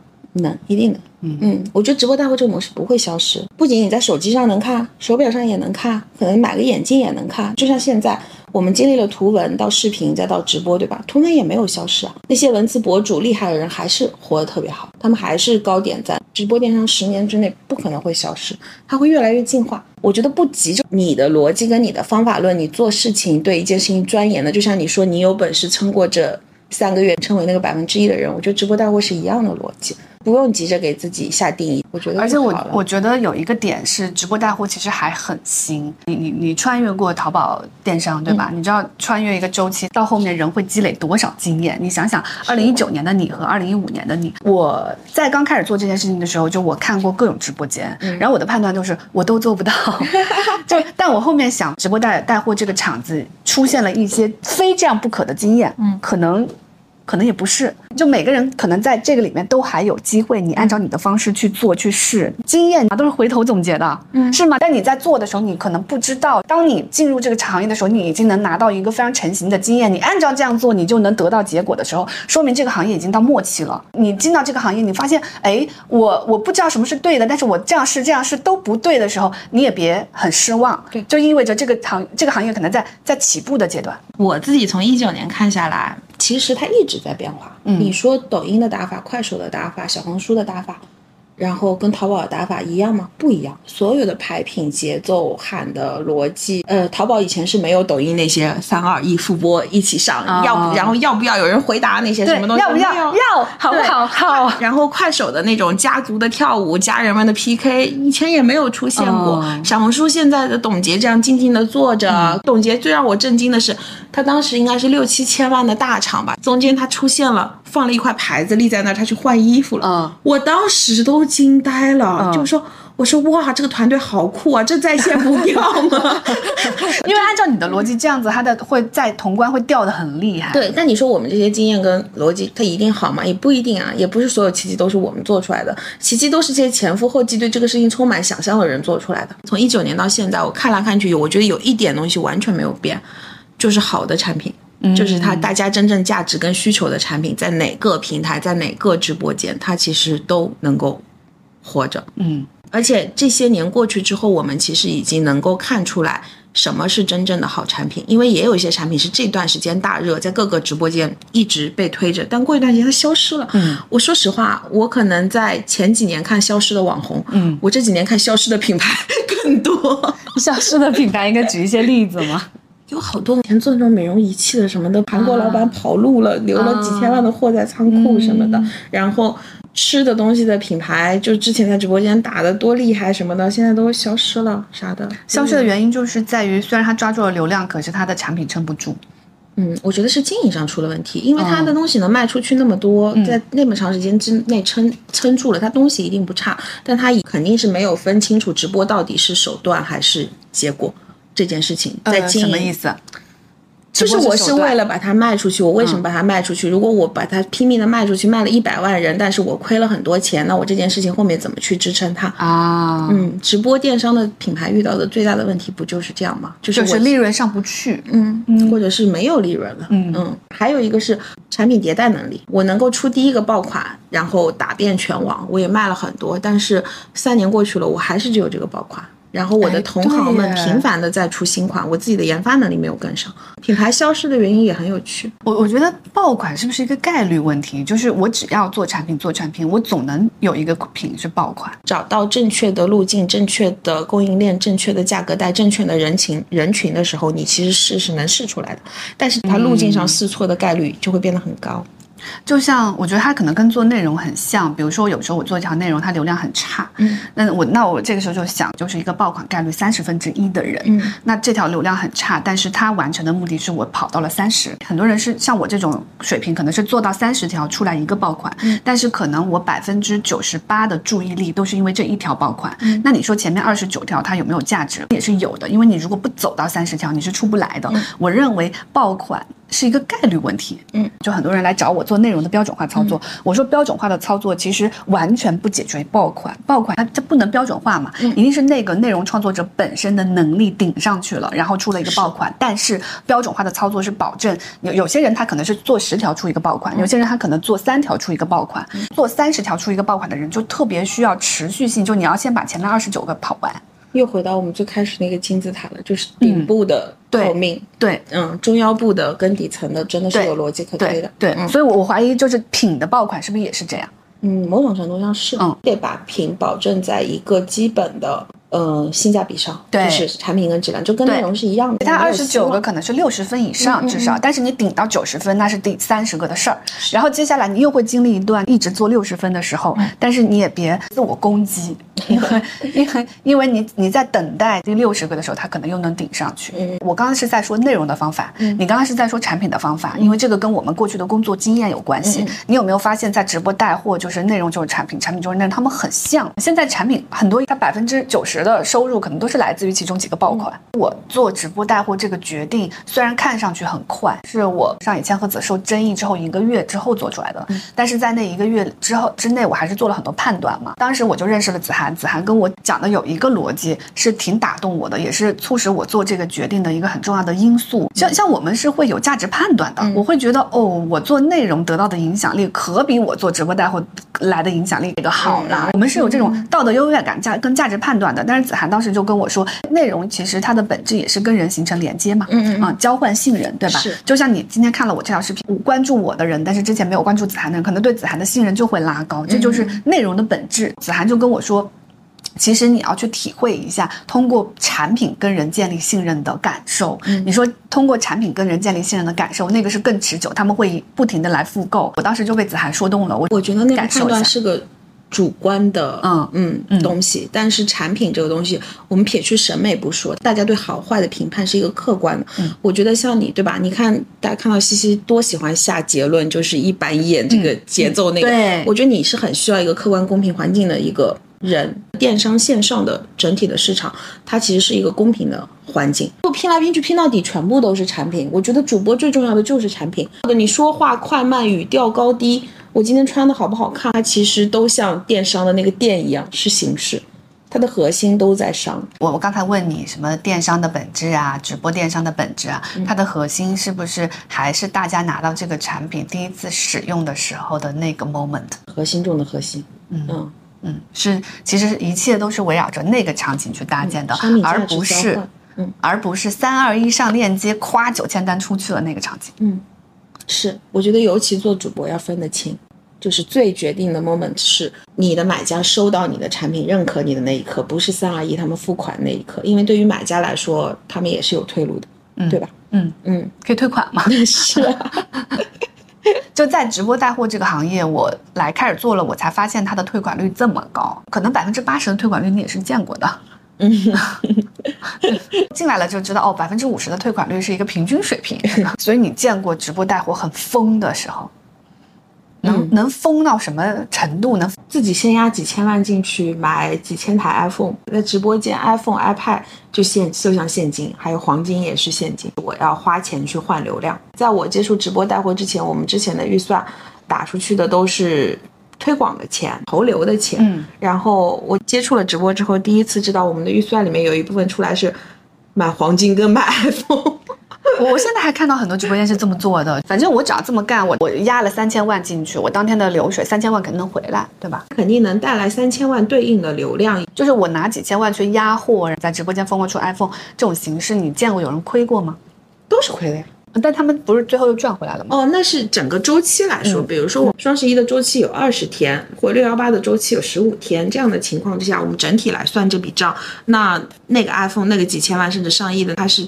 流量推广里面的一部分，五千万的 iPhone，它对应的是我要做十五个亿的销售。大直播间一定是算过账的呀。我这次直播间的目标是十五个亿，他会把 GMV 喊出来，跟所有粉丝共同冲的。尤其你看什么辛巴拉这种什么，很喜欢跟粉丝们一起共创奇迹的。嗯，但他账一定是算过的。你有见过眼看他起高楼，然后眼看他楼塌了这种？现在人已经脸皮厚到，你看卖假燕窝的人，嗯，照样对吧？大厂做十几个亿什么的，就些就是因为这个行业，应该我们看到能在直播带货里赚钱的人是，我觉得百分之说百分之零点零零一肯定不为过，因为有大量的人就中小的每天在播，可能他在线就二三十个人，那样也能赚到钱吗？当然了，嗯。我觉得这个市场相对公平的原因，是因为你要看你的对手，你的期待值在哪里。这个人以前是个柜姐，我就守着一个五十个平方的小店，我一天就是只能够进来十个客人，我跟十个客人推销的时候，我还得讲十遍所有的衣服。但是我现在变成了一个直播间，但他一次性有二十个人在看我，我在讲解这件衣服，这个东西怎么会不不赚钱呢？他只是在逼你用另外一种方式去呈现。我们之前，呃，就是路边店的店员。他在那儿有多少个阿姨是在那嗑瓜子，一天就接待几个几个人跟那个。但是现在我的主播站一天我也是八个小时，但你说二十个人同时只是同时在线，有人会进的对吧？一天总有一百个人看过他吧？街边店哪有这样的流量？一百个人看过他之后，有十个人下单，可能也比他之前的状态要好。所以未来所有的商业形式终点都会在直播间，终点没办法说终，但它一定是很重要的一个站牌。嗯，就是它会改打掉线下的很多业态。不是打掉，他会给他们加持。嗯，因为现在直播有很多线下店做的超级好，通过直播、通过社群、通过链接、通过新的呈现方式，让更多人的关注到。之后的趋势是交易，也就是消费、交易、花钱这个事儿就都在直播间完成了。但线下可能承载的就是体验，线下的那个交互的感受其实没有办法被替代。对，但我觉得直播是之后所有的线下都必不可少、必备的一个新的展现方式，就像橱窗一样。就像我的挂板一样，应该少不掉。所以你身边的网红应该就直播带货来了之后，就大家的这个资产数量级或者赚钱的速度又变得更快了吧？因为这件事情是不是也是像头部积累的？但也有跑得出跟跑不出的，还是那个百分之一的人是最难得的。嗯，但是那百分之一的人的能力的长板又会得到了提就提高。嗯，你刚刚说跑不出的是在呃像直播过度这件事情里面，又有一批人就是退出了。当然，嗯嗯嗯。有很多漂亮的女生，她说话是说不利索的。嗯嗯，她也无法让自己进入那个训练的状态，去把这个事情给说明白。比如短视频过度的年代，她还可以去说，我只是对着镜头笑，嗯，或者我在后期配音，我一样能输出漂亮的走路短视频。觉得直播这个场子对于前面头部的人的身心考验就是巨大。我们一起创业六七年。有一年的双十一前后吧，我们那个时候已经日播了。我们的合伙人当时身体非常不舒服，手术前后的那种状态，还是得坚持日播。但这件事情他可能没有办法跟粉丝说，因为。你站在那里，你的角色就是我要向你推荐东西的那么一个角色。有很多时候在直播间的时候，别人是不会体谅你的身体病痛的，你的身体病痛跟我没关系。这个就是我我看到的残酷的地方。嗯嗯，就是你进入日播了之后，你是真的没有办法休息，一年休息五天吧。既然我觉得主播只有这样日播才练得出来，不变成一个仅仅是主播主播，嗯。我觉得更重要的是团队。对经验的积累，一个是这个指数嘛，就是不是说你积累十场和你你你的经验是积累一场的十倍，不是的，是一百倍，对吧？所以你整个团队都需要训练，那就只能通过日播是最好的训练。它那个曲线是这样子的。但像我这种，就一个月现在暂时就播两场，就我就别指着我觉得我会变成一个什么拿得出手的主播。虽然我觉得我可能也在这个行业里面，对网红来说残酷的一面是把自我跟他的事业完全绑定了。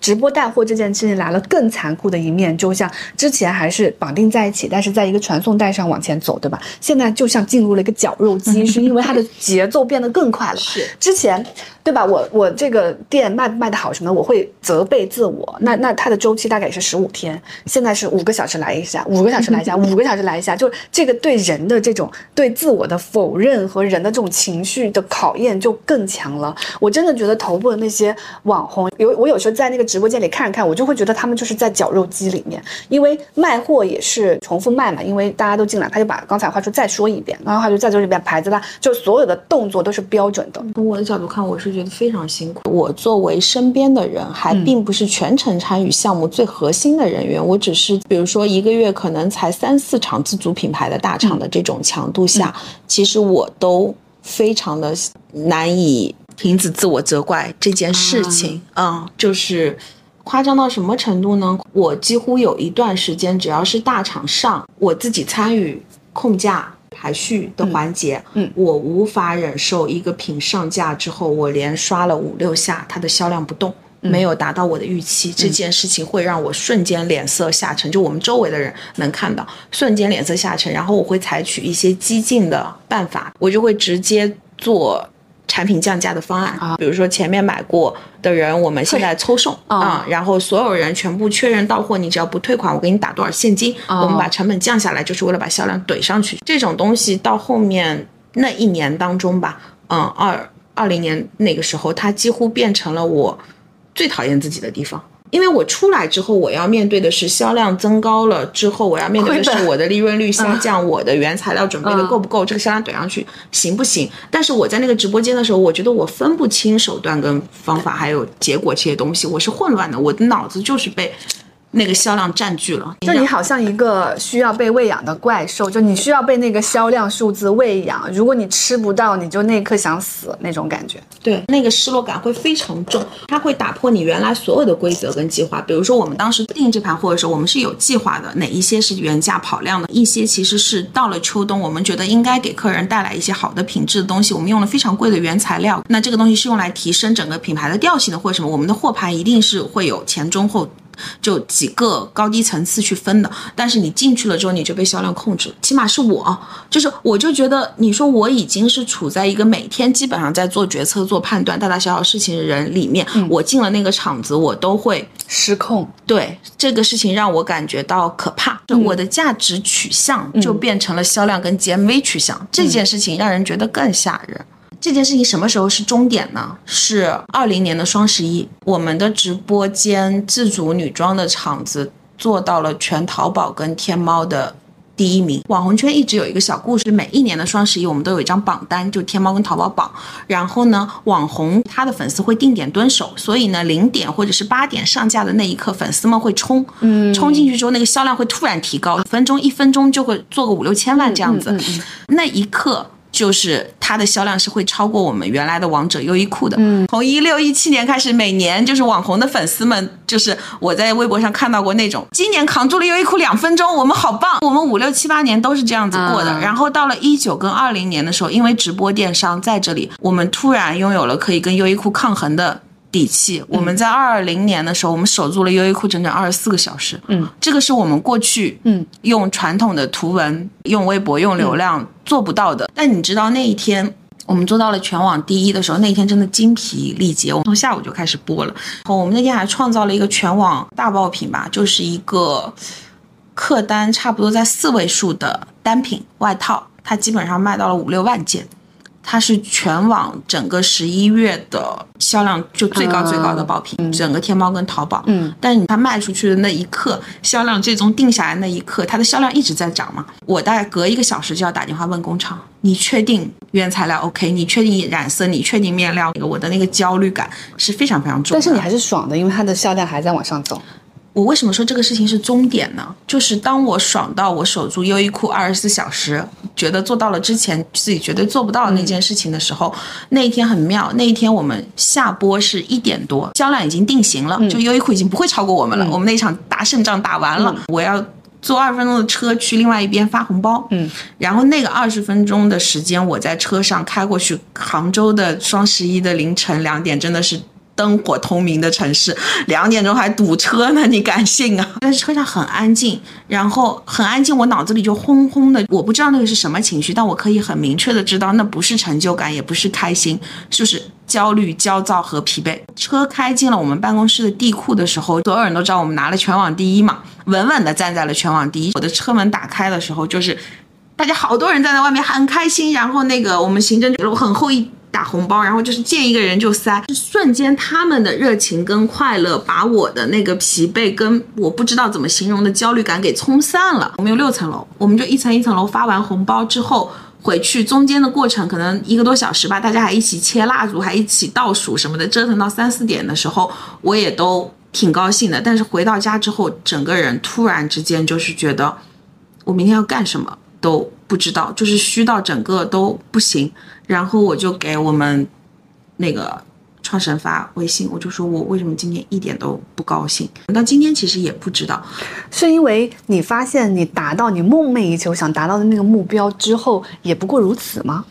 我觉得有可能是，还是说你觉得这份成功并不应该属于你？我觉得有关系。但是这件事情其实是促使我决定 gap 一段时间，暂停这种疯狂。对，就是核心的一件事，就是你达到了那个最顶端，突然之间就是觉得这一切我不确定，嗯，我我不确定我要不要为为再为了这样一次的第一名。去这样子的消耗，嗯，你让我想到那个《心灵奇旅》里面有一个画面，就是那个人他呃很想呃演出嘛，他是一弹钢琴的人，好像通过一个很艰难的形式，然后终于把那场演出演圆满之后，他走出那个酒吧，准备招手回家的时候，他突然意识到，哦，原来我的完成了我这辈子梦想，我用梦想那么多年那么不容易努力，原来我此时此刻仍然是在这里，就是招一个计程车回家，嗯，然后他就哦，嗯。有这个感受，嗯嗯嗯嗯，就它其实并没有给我的实际的生活跟变化带来什么不一样。后来我也意识到，我的大脑可能并不是靠数字跟目标以及成就感来。持续支支持我产生长时间就是好的情绪的，因为我觉得数字它有一个变态的地方，是它永远都可以更高，也就是你在那个绞肉机里面，你永远出不来。就你你达到了五千万，达到了五亿又怎么样呢？那六个亿在那等着你呢。是因为我有一样的体会，之前我做视频，慢慢的这个流量就会变大，嗯，然后我就已经习惯了哦，我的视频发出去，它的观看数字是到这里，嗯，所以在做上野千鹤子那条视频的时候，当时我在前一天晚上是非。非常谨慎的判断过封面的，我当时知道就是更贴合的方式是，比如说女性主义内部怎么怎么样吧。但是我后面给的封面是结婚和没结婚，嗯嗯嗯，但最后就炸掉了嘛。你做内容的时候给出一个点，你知道它是一个流量的点，但它同时也非常的危险。就是我当时就是在追求这个视频发出去的潼关能非常高。嗯，我觉得如果我。到过，我到过这个数字，然后我这一条视频没到过，我就会非常痛苦，就是有一点像，就是好像我们都变成了一个要不断的拿数字喂养自己的人。嗯，这个事情是会让我感觉很恐怖。嗯，除了 GMV 之外，我为什么我自己现在不怎么进直播的，就是场次，还有一个原因就是我在直播间真的是整个人迷失的非常厉害。除了数字喂养之外，我其实对于自己的身份角色的这些东西。也都不明晰，会非常的混乱。你为什么会混乱呢？你明明能控住整个场子啊！不不，我我控的是后场。我有一次跟我们创始人一起上过一个热搜，他当时在手术后，嗯，他那个时候人是难受到。比如说，他那天是起码要播四个小时，他大概只能够做到站立十五分钟，人就根本就站不直。在在场的工作人员都只有零星的几个人知道，我就很担心他，我我就去了。那一天去，我对于自己的角色定位是不清晰的，因为我去了，我的身份很多人觉得我是要去控那个。后面的排序啊。但我自己去的那个感受是我我我是要去照顾他，我有点不放心他，就是那种，嗯。然后当时就发生了一个冲突是什么呢？就是他艰难的站起来推一个爆款的时候，他穿了个衣服，他脸色不太好，可能就没什么笑容吧。然后屏幕里就开始骂了，说我们来买衣服不是看你这张就是摆了个臭脸跟那个，你要不然就怎么怎么样。然后他就跟对方吵起来，他情绪也没控制住，就说。就是他说我脸就是这样的，你们要不然就是买，要不然就是出去或者是什么的，然后他就已经爆发了，然后整个场就很僵，我就急忙上去安抚，但是我安抚那个立场就是我是作为他的好朋友在安抚他，我就说不要理那些人，就是他们怎么怎么样，然后。因为你这个时候如果作为一个就是合格的助播，你应该是上来安抚用户，对吗？对，嗯，我是角色完全错位，而且我是完全没有意识的，嗯嗯，就是在我心里面其实没有用户，我我最更在意的其实是他的身体状况跟情绪这件事情。那天晚上就是因为这个事情，就是说他臭脸啊骂粉丝，然后说呃助理用词不当，这个事情就上了上一个小热搜。但我自后自己事后的反思就是说，我已经在管理很多人。的事情，为什么我会这么的，就是没有这个意识？其实，如果你让我冷静的思考，不在那个直播间里，我是能明确自己的身份，知道自己要去说什么话，做什么事情呢？但我为什么没有？就是因为我进入直播间之后，我整体的意识就是混乱的。嗯，看我现在，我有好多年没有没有进过直播间了。我觉得每个做直播的人，对于他们的能力的要求。就是都特别高，对，呃，网红这个职业啊，其实就是燃烧自己，不止，就我觉得家人都一起燃烧了，还有你的生活，就是你所有的事情，其实都在人类历史上从来没有一个工作是如此深的把一份工作跟你的自我跟你所有的生活搅到一起，放到一个流量数字的机器里面绞肉，就这种感觉。你觉得大明星会有吗？哦，大明星当然是这样一份职业啊，当然也应该啊，因为网红赚钱就是快。嗯嗯嗯嗯。就是你身边的那些财富的积累，就比如说在你们圈子里面出来聚会拿个爱马仕是很正常的事情吧？就是人手一个，对吧？嗯，确实，嗯，然后家里的大别墅人手一个，对吧？嗯，杭州啊，好的楼盘，去买的时候就是销售都跟你说的，基本上都是某某网红，嗯，某某谁就也在这儿。在这个圈子，如果从你在四季青进货开始算，满打满算十年哎。嗯，这十年网红的迭代速度是以一个什么速度在迭代啊？我就这么跟你说吧，我前面五年，我觉得市面上大部分红的网红或者啥的，我基本上都有微信，我都认识。嗯，到最近这五年，嗯，新出来的人，我感觉我谁都不认识。嗯，太快了。我觉得做网红可能要有两个觉悟，第一个觉悟就是得想办法把工作跟自我摘开。当然，你如果摘太开了，你也做不好网红这件事情。我刚想说的句话非常难做。第二个就是你得知道属于自己的时间到了就是到了，可能它是五分钟，可能是十五分钟，可能是三个月，可能是三年。如果把它当成一个身份，我觉得还挺痛苦的。但你如果把它当成你做一件事情的方法，呃，路上的一个站，哪怕只做成了五分钟，你也能享受到它带来的便利。把它当成一个手段，对工具。哦，就现在有多少已经。不行的小品牌，他们的老板出来做了，他哪怕就是只有几万粉丝，跟那个他这个品牌的销量可能也比过去一群人在那兢兢业业的线下推的推要好。还有，因为现在网红的模板也太多了，你想成为网红是哪一种？就是你想要的是头部绝对的话语权，然后在各个方面广告啦、电商啦、个人品牌啦、直播都做得好的那一种，那就跟明星一样，明星有多少人是在？对吧？三西发展的都很好的 这种，更多的明星他可能就专注的演这么一部戏，那你这个网红可能就是我用了网红的方式跟方法去让别人了解到我的产品，嗯，或者是我的想法，所以我其实现在就觉得没有所谓的网红了，其实就是自媒体已经变成一个方式方法。哦哦，它是所有商业的标配。嗯，我觉得就是标配，就跟直播一样。嗯嗯，其实最终呢是你表达。表达自己、表达产品的一个能力跟方法，视频也有各种拍法，对吧？也有老板不出来拍的，也有小猫小狗出来拍的。我觉得它跟明星很像，比如说我们读书那个年代有周杰伦、有孙燕姿，对吧？他是一个。哇，举万众瞩目的巨星，但到现在你喜欢这个乐队，我喜欢那个人，我去看他的 live house，可能你都没听说过他。但是我们自己都有自己喜欢的一些小歌手啊，或者怎么样，因为被分散了。我觉得网红，你经过那个年代是万众瞩目，一个超级巨星，甚至他撑起了二级市场上一个巨高的估值。现在他不太可能发生了，但是你有你关注的网红列表，对吧？这个里里面有一些人他。就是几万粉丝他也能活得不错，他变成了一个工作，变成了一个手段。嗯嗯嗯。啊，他那五分钟可能就是看你怎么看待它。你如果把它当成一个流星，会放一个烟花一样放完了，但你可能会失落吧，会觉得你可能不拥有那五分钟了。但是你如果把那个烟花当成一个信号弹，就是我这个信号弹发出去之后，可能它让我得救了。但信号弹可能本来就是应该是一闪而过的。嗯哦，嗯，是吧？前几年你感觉她还是一个小小小妹妹，就刚出来，可能可能过了几天，别人就跟你说。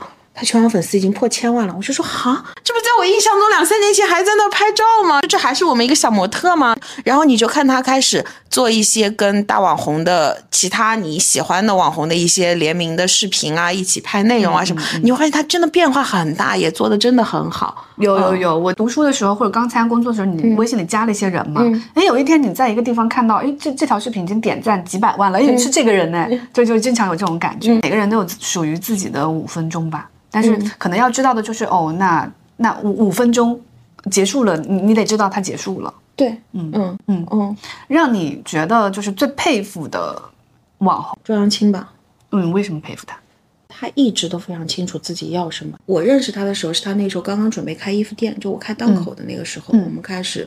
呃，有一些合作上的关系，我是看着他经历了非常多的时代，就是他做过直播带货，他也服装品牌一直在做着，他也开始做了自己的美妆品牌，哦，他也开始尝试做艺人跟综艺，但是在做每一件事情的时候，他脑子都非常清楚，他知道自己擅长的是什么，他算是老网红中的老网红吧，嗯嗯嗯，就是红了真的非常多的年数，在你的描述里，他是个情绪很稳定的人啊，非常稳定，他的这种稳定是来自于他知道自己要什么。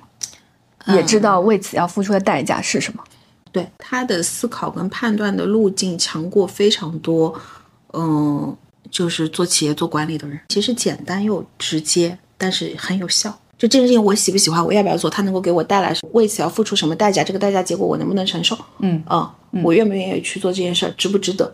就他不纠结很多事情的负面的感受，他自己的消化跟吸收也非常的厉害。最近就莫名其妙上热搜，一点点屁事都一直上热搜，所有人都骂他，说这么喜欢买热搜跟那个啥。有一天我看到又莫名其妙上了热搜，我去问他，他说他已经试过跟用过所有的办法，想要去阻止这件事情，但是他无法阻止这件事情发生，不知道为什么的原因。既然是这样子，他已经尽力了，那他就调整自己的心态。嗯，他就不看、不问、不不去在意这些呃评价跟判断，就就可能他前面有崩溃的那个时候，但是我过了一个月去问他，他已经调整完了。嗯嗯，他已经能够非常理性的告诉你说他怎么去面对跟解决这件事情。让你比较唏嘘的网红呢？乱花钱的一些人，订法拉利啊，就是订一些东西可能都要提前个一年两年，对吧？他可能在特别有钱的时候花了这个。钱去做这件事情，两年之后来，他其实已经没有钱了，可能被他挥霍光了，花完了。那这个时候要去付尾款了，他可能就是借了钱要去做这件事儿。法拉利定金是多少钱？定金可能嗯五六十万。尾款呢？四百五百。他要借四百五百万去付啊？我都觉得失智，是不是证明就是他是没有办法回到他呃迅速积累财富之前的生活啦？我觉得这种人，他的财力超出了他可控制跟可管理的这个范围，他就不该拥有这么多钱。嗯嗯，我见过非常多的人买爱马仕、买首饰、买奢侈品，其实也有很多诀窍。要买保值的，我有时候会看一些刚刚赚钱的网红，会花钱去买一些我自己觉得买到手就会跌下去的奢侈品，什么我都会觉得，嗯，他还得在。练练，再等等，再看看。因为我第一次去子涵家是花六十万租的，很神奇的是，这六十万租你后面还赚了钱，因为你转租出去，他那个租金更高了。它是农民的宅基地，嗯，它其实正常的房租只有三十几万，但为什么我的十年要花去六百万的成本呢？嗯，是因为它有一个将近两百万的转让费，嗯。嗯嗯，那这个转让费是我一次性拿出来的，所以呢，我当时会拿它的原因，就是因为它周围的房租其实都已经到五十几万了，但是房租合同上依然是三十几万，所以它贵的其实是转让费，也就是说，谁出得起这笔主转让费，其实你就可以获得十年里面它最低的。房租的钱，就是说这转让费你是不会亏掉的。对，所以我其实后面之所以后面能赚钱，其实是在转让费上赚了钱。其实房租是合同上怎么写，我是平移给下一个人了。我相信下一个人跟我的判断是一样的，就是在这个地方有三十几万能够拿到一千五百方的房子是非常难得的。我要做的判断就是我现在拿不拿得出这个两百多万。我们回到网红这个圈子啊，就在热搜看新闻，有非常多的乱搞男女关系啊，有非常多的撕逼啊什么，这些是真实。存在的嘛。这个圈，但我觉得很多故事，他们之所以会去放大，跟那个就是刚才你说的有一个原因是息息相关的，那内容紧紧的捆绑在一起，这是他分享的一个方式跟一个逻辑。嗯嗯，撕逼会带来流量吗？你的意思是谁不喜欢看瓜啊？也不是纯粹的说我是为了流量去做的，是这个人就是今天我家的猫丢了，我也会分享。那我今天跟我好朋友吵架了，我也会分享。那我好朋友恰好是个网红，两个人就吵到了网身上。前段时间就是周杰伦演唱会的时候，有两个网红因为那个票的事情就是大撕逼，上好多个热搜。就是有两个网红约着去看演唱会，然后其中有一个人去不了，另外一个人大概就是说。呃，要把他的票收了，不是免费的送他或者是什么的。你要知道，有很多网红，他们成功的路径是在牺牲自己的隐私，跟分享自己内心，跟剖析，他们才红起来的。所以。我觉得他们会去分享私生活啊。其实我也是这样，经常跟想做博主的人，我说你首先要判断的是你自己的暴露的界限到底定在哪里，你的安全线线到底在哪里，你的能往安全线以外放的东西越多，那么你得到流量的概率可能就越大。嗯嗯嗯，是的。所以，然后你说男女朋友啊，跟那个啥的这种也很正常啊。我们同一个公司都签过，当时这对情侣好好的，对吧？两人情侣档签进来，过了一两年，两人分手了，这两人就得分开发展。以前内容组都是一个，剪辑就是一个，这时候公司都要给他们分配两个人，给分开了什么的，这种也很正常。但我觉得他们只是被架到了网红这个身份上。你说正常的。人生里面不发生这些事儿吗？也会会，所以我觉得这是网红可怕的地方，是嗯，这些记忆会永远变成你身上的一个符号。嗯，谁年年轻的时候没有做错事儿的时候呢？或者说做一些自己很后悔的事儿的时候呢？我觉得很佩服那些十几岁、二十几岁很很早的时候就出来的人，接下来的人生就是楚门的世界。所以你发生的不管撕逼、分手什么这些事，都会成为你的内容中的一个标签，被当做互联网的秘密，永远的流传下去。嗯，这个其实也是一个代价哦。嗯，是一个。就我我自己会觉得，哦，那我是三十多岁的时候，所以我是相对就人格稳定，或者说我的各种各项选择，无论是婚姻还是相对稳定的时候，那我可能受到的冲击会小一点。你知道我为什么会觉得这些事情很平常吗？而且我们圈子里面还会有那种，你们看可能全是网红，我们圈子里可能还会看，哦，快手网红真的是。好乱哦！一一会儿就跟这个好，一会儿跟那个好，就是你懂吗？就我们还会分平台的去说。那那你可以跟我说一下不同平台平台网红的特点吗？我不知道，我觉得快手就特别东北帮，非常紧密日播，然后我就跟你分享我生活中的一切家长里短，我们真的是家人们。抖音其实娱乐性质，抖音的内容还是做的很精彩的。嗯嗯，就大家其实都是钻了脑门子，好的内容、好的视频，对，来吸引大家什么的。嗯，然后小红书，小红书确实是。女性力量的，嗯嗯嗯，就是聚集地吧。然后微博就已经是过去式了，微博被营销号攻占了吗？对于网红来说，你只要有一个平台能立得住脚，跟那个其实就都就都可以。哦，真的哦。所有平台最吸引人的时候，一定都是草根频出，人人都有机会的时候。嗯嗯，微博现在就是太难出草根，就它的流量机制啊，这些东西都已经。商业化的特别的完整，哪像小红书跟抖音现在还有随波推流的，对，不知道哪天就红了的这种事情发生。对对，嗯，其实淘宝也是一样，以前人人都有机会，草根频出的时候，淘宝直播也有这个时代，淘宝店也有这个时代。那属于淘宝最辉煌的十年，是不是已经过去了？这个问题对我来说挺大，但我觉得不会。嗯，它出发的核心都是让天下没有难做的生意。它现在有没有在继续帮助一部分人解决生意的问题？我觉得它有。嗯。我们不说网红，我觉得做品牌的角度来说，品牌的人我是无法放弃淘宝跟天猫阵地的。淘宝跟天猫的阵地，它的稳定度、后台的完整度，然后它的流量推算的机制这些东西，我觉得是无法放弃的一个东西。做一个真正全渠道、稳定、健康经营的品牌来说。淘宝跟天猫，我觉得还是我们背后非常硬的一块基石。就看你做这件事情的目的，比如说有些人在抖音上的目的就是为了把货卖出去，那我就是要快速流量进来，嗯，然后就是卖白牌，核心目的是为了把货卖出去，嗯，我可能今天这个店做倒了，我货在手上，我立马就开另外一个店去做，那我就去看流量哪边。最容易有增量，我就去哪在直播带货这个玩法里面，有很多人是靠卖白牌就赚大钱的嘛。抖音二一年、二二年的时候就很像淘宝一五一六年的时候。什么意思？啊就淘宝一五一六年的时候，就是像我跟我姐姐那种，就不知道哪里来的流量进来，我们都可以在双十一的时候突然卖到上千的衣服，然后突然就赚到了一笔钱。抖音前面的那个阶段。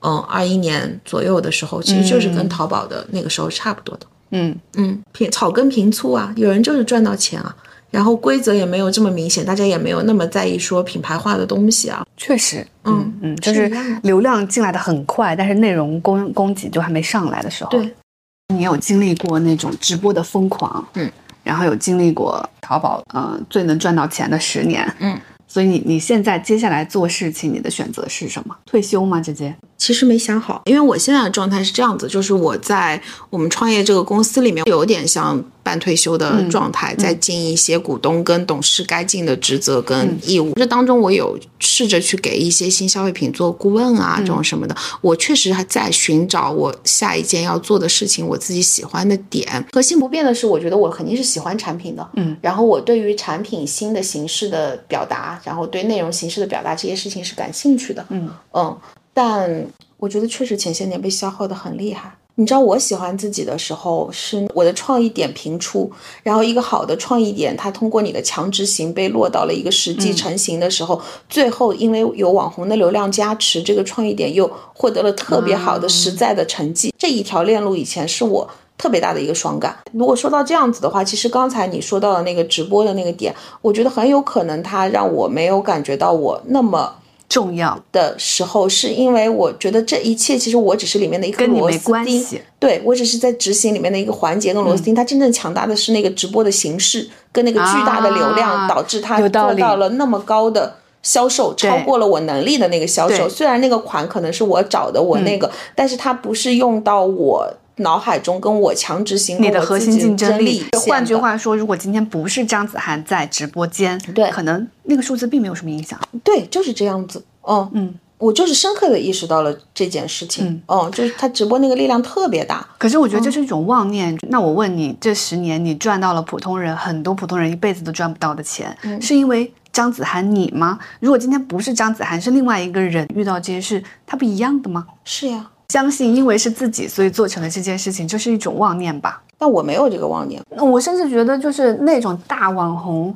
是不是也是时代的馈赠啊？跟时代有关系，但是时代一定是放大了他们身上个人的特质。嗯，我想象我是你啊，嗯就是这个世界上，就是大部分人想买到的东西，你都能买到。你前十年过得这么的精彩，当你是一个小屁孩儿的时候，我们俩是同一年呢，嗯我还在住汤房、出租屋的时候，你就已经一年几千万的收入了。你接下来要怎么再去找自己下一份事业呢？你下一份事业再怎么样都不会令你满意吧？嗯，我觉得不会，中间休息很长时间，啥都没干。然后最近开始陆续干活的时候，我会被一个很小的品牌，这个产品从一件卖到一百件，嗯的这种小姐妹，我都不知道它多少万 姐妹是多少，我都不知道的情况下，我会被这种东西给打动。我觉得我在慢慢的治愈自己，我觉得我这一年我没有在被那个怪兽给吞噬。哦所以你现在做一个新的品牌，对我去年有一个契机，我特别特别好的一位朋友找到我说，要不要一起再做一点什么事情？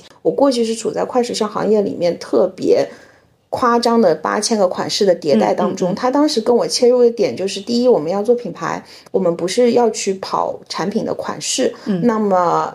做所有服，在我擅长的服装品类里面，它能够成型作为标品的品类是什么？那运动是一个非常典型的嗯一个标品。运动的，就是它能体现的价值观是在服装品类里面最能够嗯打动人心的，嗯嗯，就最有最有价值感的。然后我认可了他这个观点。我去年五月份开始做这件事情之后，我五月份到十月份可能就瘦了二十几斤。嗯，我这些年一直是通过网红网红圈子减肥药，也是一个非常流行跟通用的东西。泰国的、韩国的，就什么时候红，就是周围关系好的网红，他们每吃到一种新的减肥药，打到一种新的针，都会主动来跟你报备，说让你去试一试。但是我第一次知道，我是可以通过。运动这件事情，让自己维持到一个比较好的、健康的这么一个状态。我这么多年的事业，终于在除了钱之外的其他地方，给我的生活带来了 价值跟力量感。那我就会越来越喜欢。我现在在做这个小牌子，这个小牌子可能今年可能也就五六千万，不是特别大的体量，但是我对它的喜欢的这个程度，嗯，跟我在里面投入的程度，它不仅仅是我过去的经验的累积。嗯，它其实代表了我这一段时间迷茫的时间的人生阶段的表达。这个牌子你可以说它的名字，看一下正在看这条视频的人知不知道？应该都知道吧？你不是经常穿吗？A A D 啊。你们家一个月的消费量级大概是什么级别啊？像网红这个圈子，大家一个月会花多少钱啊？因为我不是网红，网红应该花的会比我多。因为网红会有一些曝光的压力，就是我不得不去买新的潮流的东西、新包、新衣服、新首饰，尤其是做时尚的网红。但我其实没有这种压力。你买过最贵的东西是什么？房子吧。嗯。几千万，然后那像网红这种，他每个月像买什么包、衣服什么这些要花多少钱啊？有些人一个包就是几十万、二三十万的。嗯，那做保养什么的要花多少钱啊？如果是医美什么的，也也就没没有上限了。你知道现在有那种医美的诊所，我听到过他们充一张卡都是七位数的，因为。呃，你的身体、你的外貌都是生产资料，就这这个生产资料就在，尤其在这个镜头短视频下变得越来越重要。嗯嗯，你的一切生产力都是来自于它的时候，这个上面一次花个七位数，可能也也是应该的。嗯，我还听到过有一个医院，好多人都选择他的一个原因，你猜是什么？啊，医生帅吗？不是，是医生的服务好，服务好到什么程度呢？你知道为什么吗？嗯，因为最能花钱的那批网红全部都要直播，他们下了播都在两三点，甚至于十二点之后。电商直播这个行业是一个 对女性赚钱更友好的行业吗？我觉得对女性的要求真的是很高的一个行业，但是。大头部的直播间基本上都有一个男性核心的决策人。你的意思是，虽然看上去网红直播这个行业啊，冲在前面的女性居多，但是他们身后都有一个男性的角色。杭州的网红圈就是夫妻店。你刚才说到的有一些起落，嗯嗯，有一部分的起落也有因为两夫妻离婚。之前是五个亿的店，对吧？然后两个人离婚，这五个亿店消失了，女生重新去开了一个店，那个店可能一两个亿，她也能过得很好。那个男生可能掏了现了一笔。钱我看他就闲云野鹤去过 其他的生活。为什么网红这个行业夫妻店特别多呢？是因为它的商业模式特别需要那种深度的以婚姻为载体的信任，还是因为婚姻作为内容的一部分特别吸流量呢？都不是，是因为他在二十四小时的出卖自己的内容的时候，婚姻我觉得不是重点，但是伴侣很重要。因为你这个人二十四小时跟你在一起什么的，他就是你最好的记录者，帮助你的表述，也帮助你传达。我们有很多网红是那种，你看着她跟她那个男朋友一起创业了五六年，有一天他们两个结婚了，她的整场婚礼筹备什么也全部都是公开的。还有一个情感上的诉求是，当你把自己的所有的生活转化为生产资料，然后放在那个数据绞肉机里。去搅的时候，你需要一份非常非常深的信任。没有，我们也有那种网红已经结了好多次婚。哦，对，我上次看那个热搜，那是结了四次婚。她其实是一个很能干的女生，她脑子就非常清醒。做那个时候带货已经有眉目了，她就立马就转了，她就觉得自己也不太适合这么深长的做服装的产品了。她也。非常的有商业契约，走的时候也非常的爽快。她是买走了所有产生的库存，什么就是双方都是一个非常和平的分手的一个状态。他这个人就是发现有一点不对，他对危险的那个跟自己想要的东西那个东西，他其实是反复在思考的。所以那些男生不合适什么，他也会及时离开，我也很合理。我觉得你有一个能力，这个真的是我不具备的。嗯，你跟很多合作伙伴是实实在在成为了朋友，你又跟很多朋友就变成了合作伙伴。我觉得是不是有一种社交能力，能把。关系转化成生产力啊！我觉得这不是社交能力，这是我跟这个世界的沟通方式的问题。其实是因为我只会这一种沟通方式，是因为我自己的单一。这其实跟我当时。躁郁症会生病是一样的，就是我跟人相处的模式很单一，就是我没有那么多种方法，我也无法区分合作伙伴跟朋友，我也无法区分就是同事跟朋友，就我没有那么多清晰的界限。我要遇到的人，其实厉害的不是我，厉害的是我遇到的人，因为我也一定遇到过很多人是接受不了我的方式，以及觉得你这个人有点混乱。你能够看到的。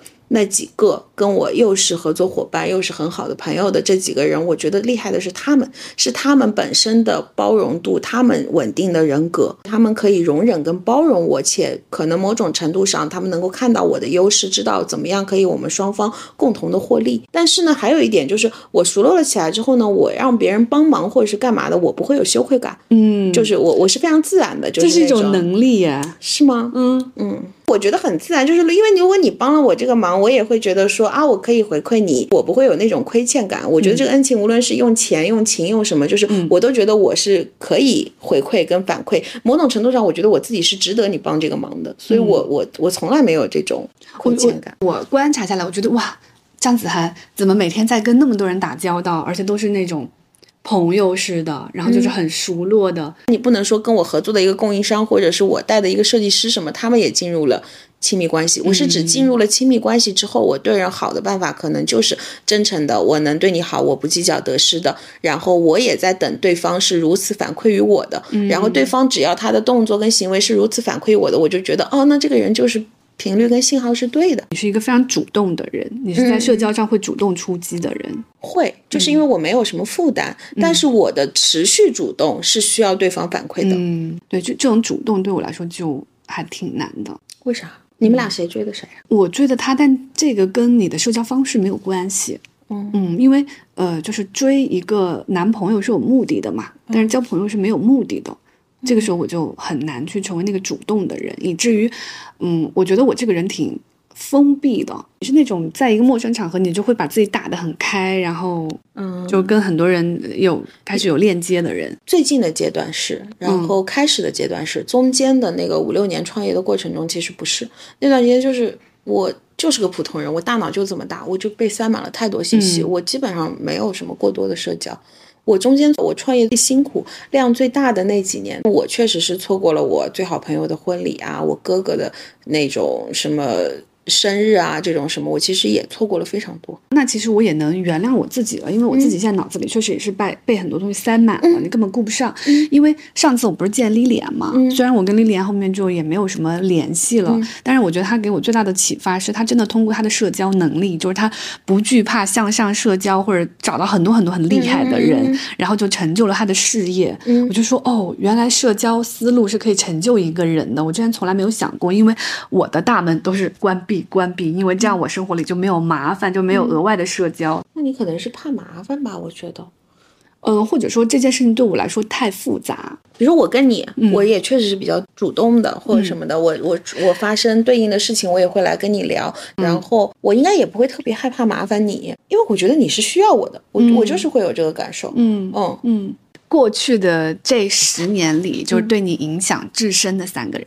第一个是周扬青，第二个人是天真，第三个人是也是我好朋友。后面两个是我的两个合伙人。他爱全世界，天真给人的感觉是非常的通透、人间清醒跟睿智，给人的感觉是包容感、理解力特别的强。嗯但是我觉得他们三个人的底层上都是非常充满爱跟耐心啊，都是有特别相信真善美的那一面。天真他有一套惯性的思维逻辑，就是这就是人性，不要挑战人性。他开导了我几次之后，我理解跟明白了很多事情。所以，人间清醒的核心是对人性不要抱有错误的预期、过高的预期。是，嗯，拿最低的要求要求所有人，这就是人间清醒。嗯。嗯，对，就你过去十年的经历，让你觉得人性是偏善的还是偏恶的？善，我肯定经历过很恶的事情。我在做档口的时候经历过，也是挺大的网红一家人，年三十晚上欠我们的货款不给，然后那个时候是我们还欠着工厂欠你们多少？六百万，然后妈妈借我的钱。但是我这些年其实时不时遇到不好的人的时候，我但我从人性本善性这件事情里面收获的更多。是不是你有发现那些穿越周期的最后是呃，就我们眼睛里收获很多的人都是，呃，抱着善的，至少，嗯，哦也太多好的例子都是抱着善的。哦，嗯，恶是让你意识到这件事儿，然后你意识到这件事儿之后，你依然相信善。那我觉得这个善其实比你原来不知道恶的存在而去相信善的时候，它就更理性，也会让你更坚定。我自己的感受，相信善的时候，人会更有力量。我就是对人没有边界，对谁都大大咧咧上去的那个样子，其实就是因为我先预设他就是善的。我一七年得躁郁症的时候，我当时不清楚自己发生了什么事情，我只知道自己动不动就会哭。他是第一个就是积极的鼓励我，让我去看正规的医生进行治治疗的人，一直到。后面的很长一段时间里面，他对我都非常耐心，就是听我的发生的事情，给我一定的开导，嗯然后告诉我一些他自己的观点。然后就是你的两个合伙人，他们是我这个生命中不可替代的角色。你之前来的时候说，你说录这条视频其实也算是对你的过去十年做一个交代，嗯，意思是你要开启一个新的十年了吗？我已经开启了，远离了那个被剑威吞噬的那个机器，慢慢的开始做一些，我就慢慢踏实的又在重新掌握我自己的生活跟人生，不一定就是又是一个大的公司或者是大的一个怎么样的结果了。我以前真的会觉得上市那个目标对我很重要。嗯，我觉得我那个时候就是应该努力的去做那一件事情，我就好多时候都忽略了我自己的存在。我上市的意思是冲流水，对，从利润。投资人进场之后，他们就会开始出三年、五年的规划。嗯，你每年的目标、净利润、销售什么的目标都会定的非常的清楚。然后我们几个人就会分，分了之后我们就会去照那个东西努力。我我甚至于都不知道那个东西如果真的做成了，它对我的人生到底有多重要。我其实都没有经历过这个思考，我就觉得好啊，做啊。周扬青会让他感觉到我对我现在的状态很喜欢，收入上没有说有不安全感，嗯，然后我在做的事情，它其实没有超过我的极限值，没有被塞满，你知道吧？没有被塞满的时候，人就会慢慢的回一些灵气。我又理解了我自己的一个选择，就很多人都在问我，就比如说我做直播带货，他们问我为什么不辞职？你看上去我不辞职，我是不是很累啊？嗯，我又上班又做视频又直播带货，对吧？但是正因为我不辞职，我才能得到喘息。每天上班的那八小时，我是在休息。我上我还上班的时候，我就会觉得我还没有完全把自我跟这份所谓的事业捆绑在一起。我还可以以一个兼职的心态，轻松的去做这件事情。我还可以不要那么 all in，不要把自己放在那个绞肉机下。如果我今天不想做，我可能还有资格可以不做，因为我还有一份工作。嗯，我我其实是抱这样的心态。嗯。很多人都说哇，你是不是累死了？嗯，他反而是休息，就是我理解了你说的那个，不是把自己进入到一个完全塞满的状态里去。对，我觉得人一定不能被塞满。嗯哦，或者说，嗯，做全职博主或者说全职网红这件事情啊，它就是一个被全部塞满的状态。你要做好，它一定是一个被全塞满的状态。对，但你不能塞满的是什么？是你的输入。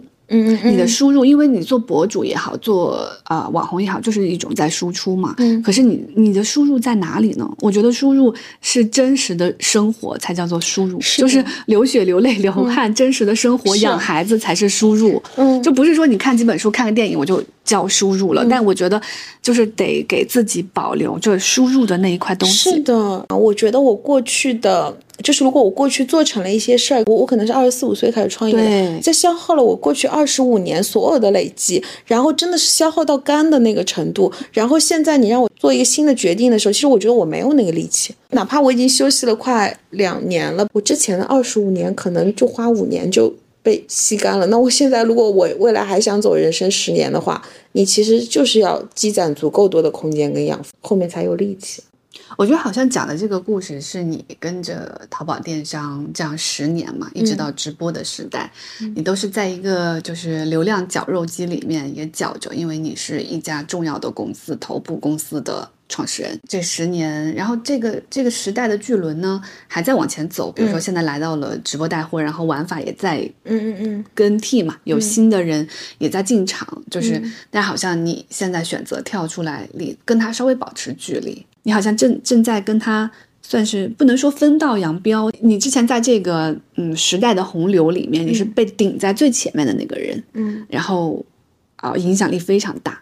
那现在这个轮齿轮还在往前走，你可能在里面扮演一个，就跟他保持距离，且扮演一个相对影响小的角色，可以这么说吗？我觉得不是，嗯，我觉得是这样子的。我过去是在流量边上，就是我对流量的用法，比如说我对网红的，就是他能够帮我实现变现的途径啊，就比如说我去帮他出好看的产品，对吧？但我你走到做品牌这条路上的时候，你会发现，我如果立在品牌的点上，我以前坐在一个网红店的点上，我只有这一个网红；但是我如果站在品牌的点上，其实我可能能够用几百个网红。其实它最后还是会回到一个持久的品牌的逻辑上来，嗯，因为流量就是流量，嗯，渠道就是渠道，平台就是平台。我以前也根本没有机会思考，我就是呃，投资人告诉我说这个事情能上。你可能能做成一件伟大的事情，你就在信这些东西。比如说，现在如果有朋友要创业，他跟我说他要做 MCN，我就会觉得说，那你做 MCN 的目的是什么？他要是跟我说，我就是为了赚点钱，我说好，那你赶紧做，现在是好时代。嗯，但他如果是跟我说，我就是要做成一个伟大的公司跟那个，那我就告诉他这个事情的商业逻辑上非常难解决，它有一个永恒的痛点，这个流量你可不可复制？你有什么东西它是永远在这里？是你签到了某一个大网红或者是大明星吗？那这个事情它不成立。其实是因为我们看待商业的眼光跟逻辑不一样了。以前是只看赚不赚钱，我们现在珍惜自己的力气跟时间，把事情看清楚了再往里冲。其实我做了品牌之后，对网红有很多新的感受。我在做 AAD 之前，我没有做过非网红跟非明星的品牌，这是一个草根的牌子，它没有任何流量的情况下，我觉得一年时间把它做到五千万，对我来说，它带给我的成就感巨大。嗯，因为我在当中掌握了新的用流量的办法。这个比说我我用了某个大网红，我一年之间给他做到了一个亿或者是两三个亿，成就感完全不一样。哦，嗯，真的完全不一样。或者说他更加写着张子涵的名字。嗯，是。流量最大的点不就是眼看他楼起高楼，眼看他楼塌了吗？一定、一定会的。嗯，但是可能你现在在做的这件事情，他的他是谁都拿不走的。你你让我想到一个曲线，一开始是从，然后到这里，嗯就是然后这就就是站在愚昧之巅，嗯然后绝望之谷，然后再慢慢的哦。走上去。可能曾经你站到了高点，那个时候就觉得哇太牛逼了，嗯。但是那个叫做，我觉得它是叫做流量给人的错觉的一种愚昧之巅，嗯。然后咔，因为起得太高，可能会掉到绝望之谷，嗯，然后绝望之谷只要还活着，嗯。慢慢的再往上爬。你知道前几天天真跟我说了一句话，他说人啊有选择的时候。选择让自己舒服，没有选择的时候，选择让自己活着。其实你做直播带货也是，我发现你太喜欢给自己下定义跟总结，就是，嗯，我的爆款率出来就是百分之三十，或者是干嘛的？我的直播带，我的平台，我的混场或什么什么，我我觉得不是这样子的。我我觉得就是还是我就在视频类，我在视平台，我我一定能试出我自己全息息合适的方式跟方法。但是你那个小而美的逻辑，我是非常赞同的，因为我觉得未来的直播间它就是一个个的小而美。或者说，我觉得他给到我这样的人给到的最有可能的一条路是这个，嗯嗯，可能其他的人有其他的选择，其他的路，其他的打法，反正摆在我面前的路，可能这条是看上去概率最大的。嗯嗯，我想到我听你说那个我的我的爆文率就是百分之三十，我都觉得好全兮兮啊，这也太全兮兮了。对我就是跟自己 说，你就是做三十条视频会出来一个爆款的人，那你做前面二十九条视频的时候，你就维持好的心态，不要这个逻辑听上去很奇怪，但它可能是我对抗被流量反噬的一个方法。是，嗯，这样我就特别好。对，这样我就是到达过五千，但我下次是三千的时候，我就不会心态失衡。其实我之前看你的故事的时候，有一句话叫做。呃，成功太早的人该如何面对他接下去的人生？就是，嗯 对吧？因为你的巅峰实在出现的很早，是你是个小姑娘的时候，嗯，在我们眼中的那个巅峰就已经出现了。在你跟我说之前，或者是在现在的 B 站跟小红书的自媒体这么盛行之前，我其实很难意识到这个点，因为我们周围大多数人，说实话都这样，甚至做的比我好的人比比皆是。比如说，你看像我。我赚到了钱之后，其实我在理财方面没有特别的独到，但是我们有人就是钱生闲特别厉害，买房子什么的都特别的厉害。但是也有人就是他的店一直都做得很好，他在每一个平台的转型，就是从淘宝，然后现在变到抖音什么的，是淘宝的头部，去了抖音又是抖音的头部，这种人也比比皆是。所以我其实并不会有那种感受。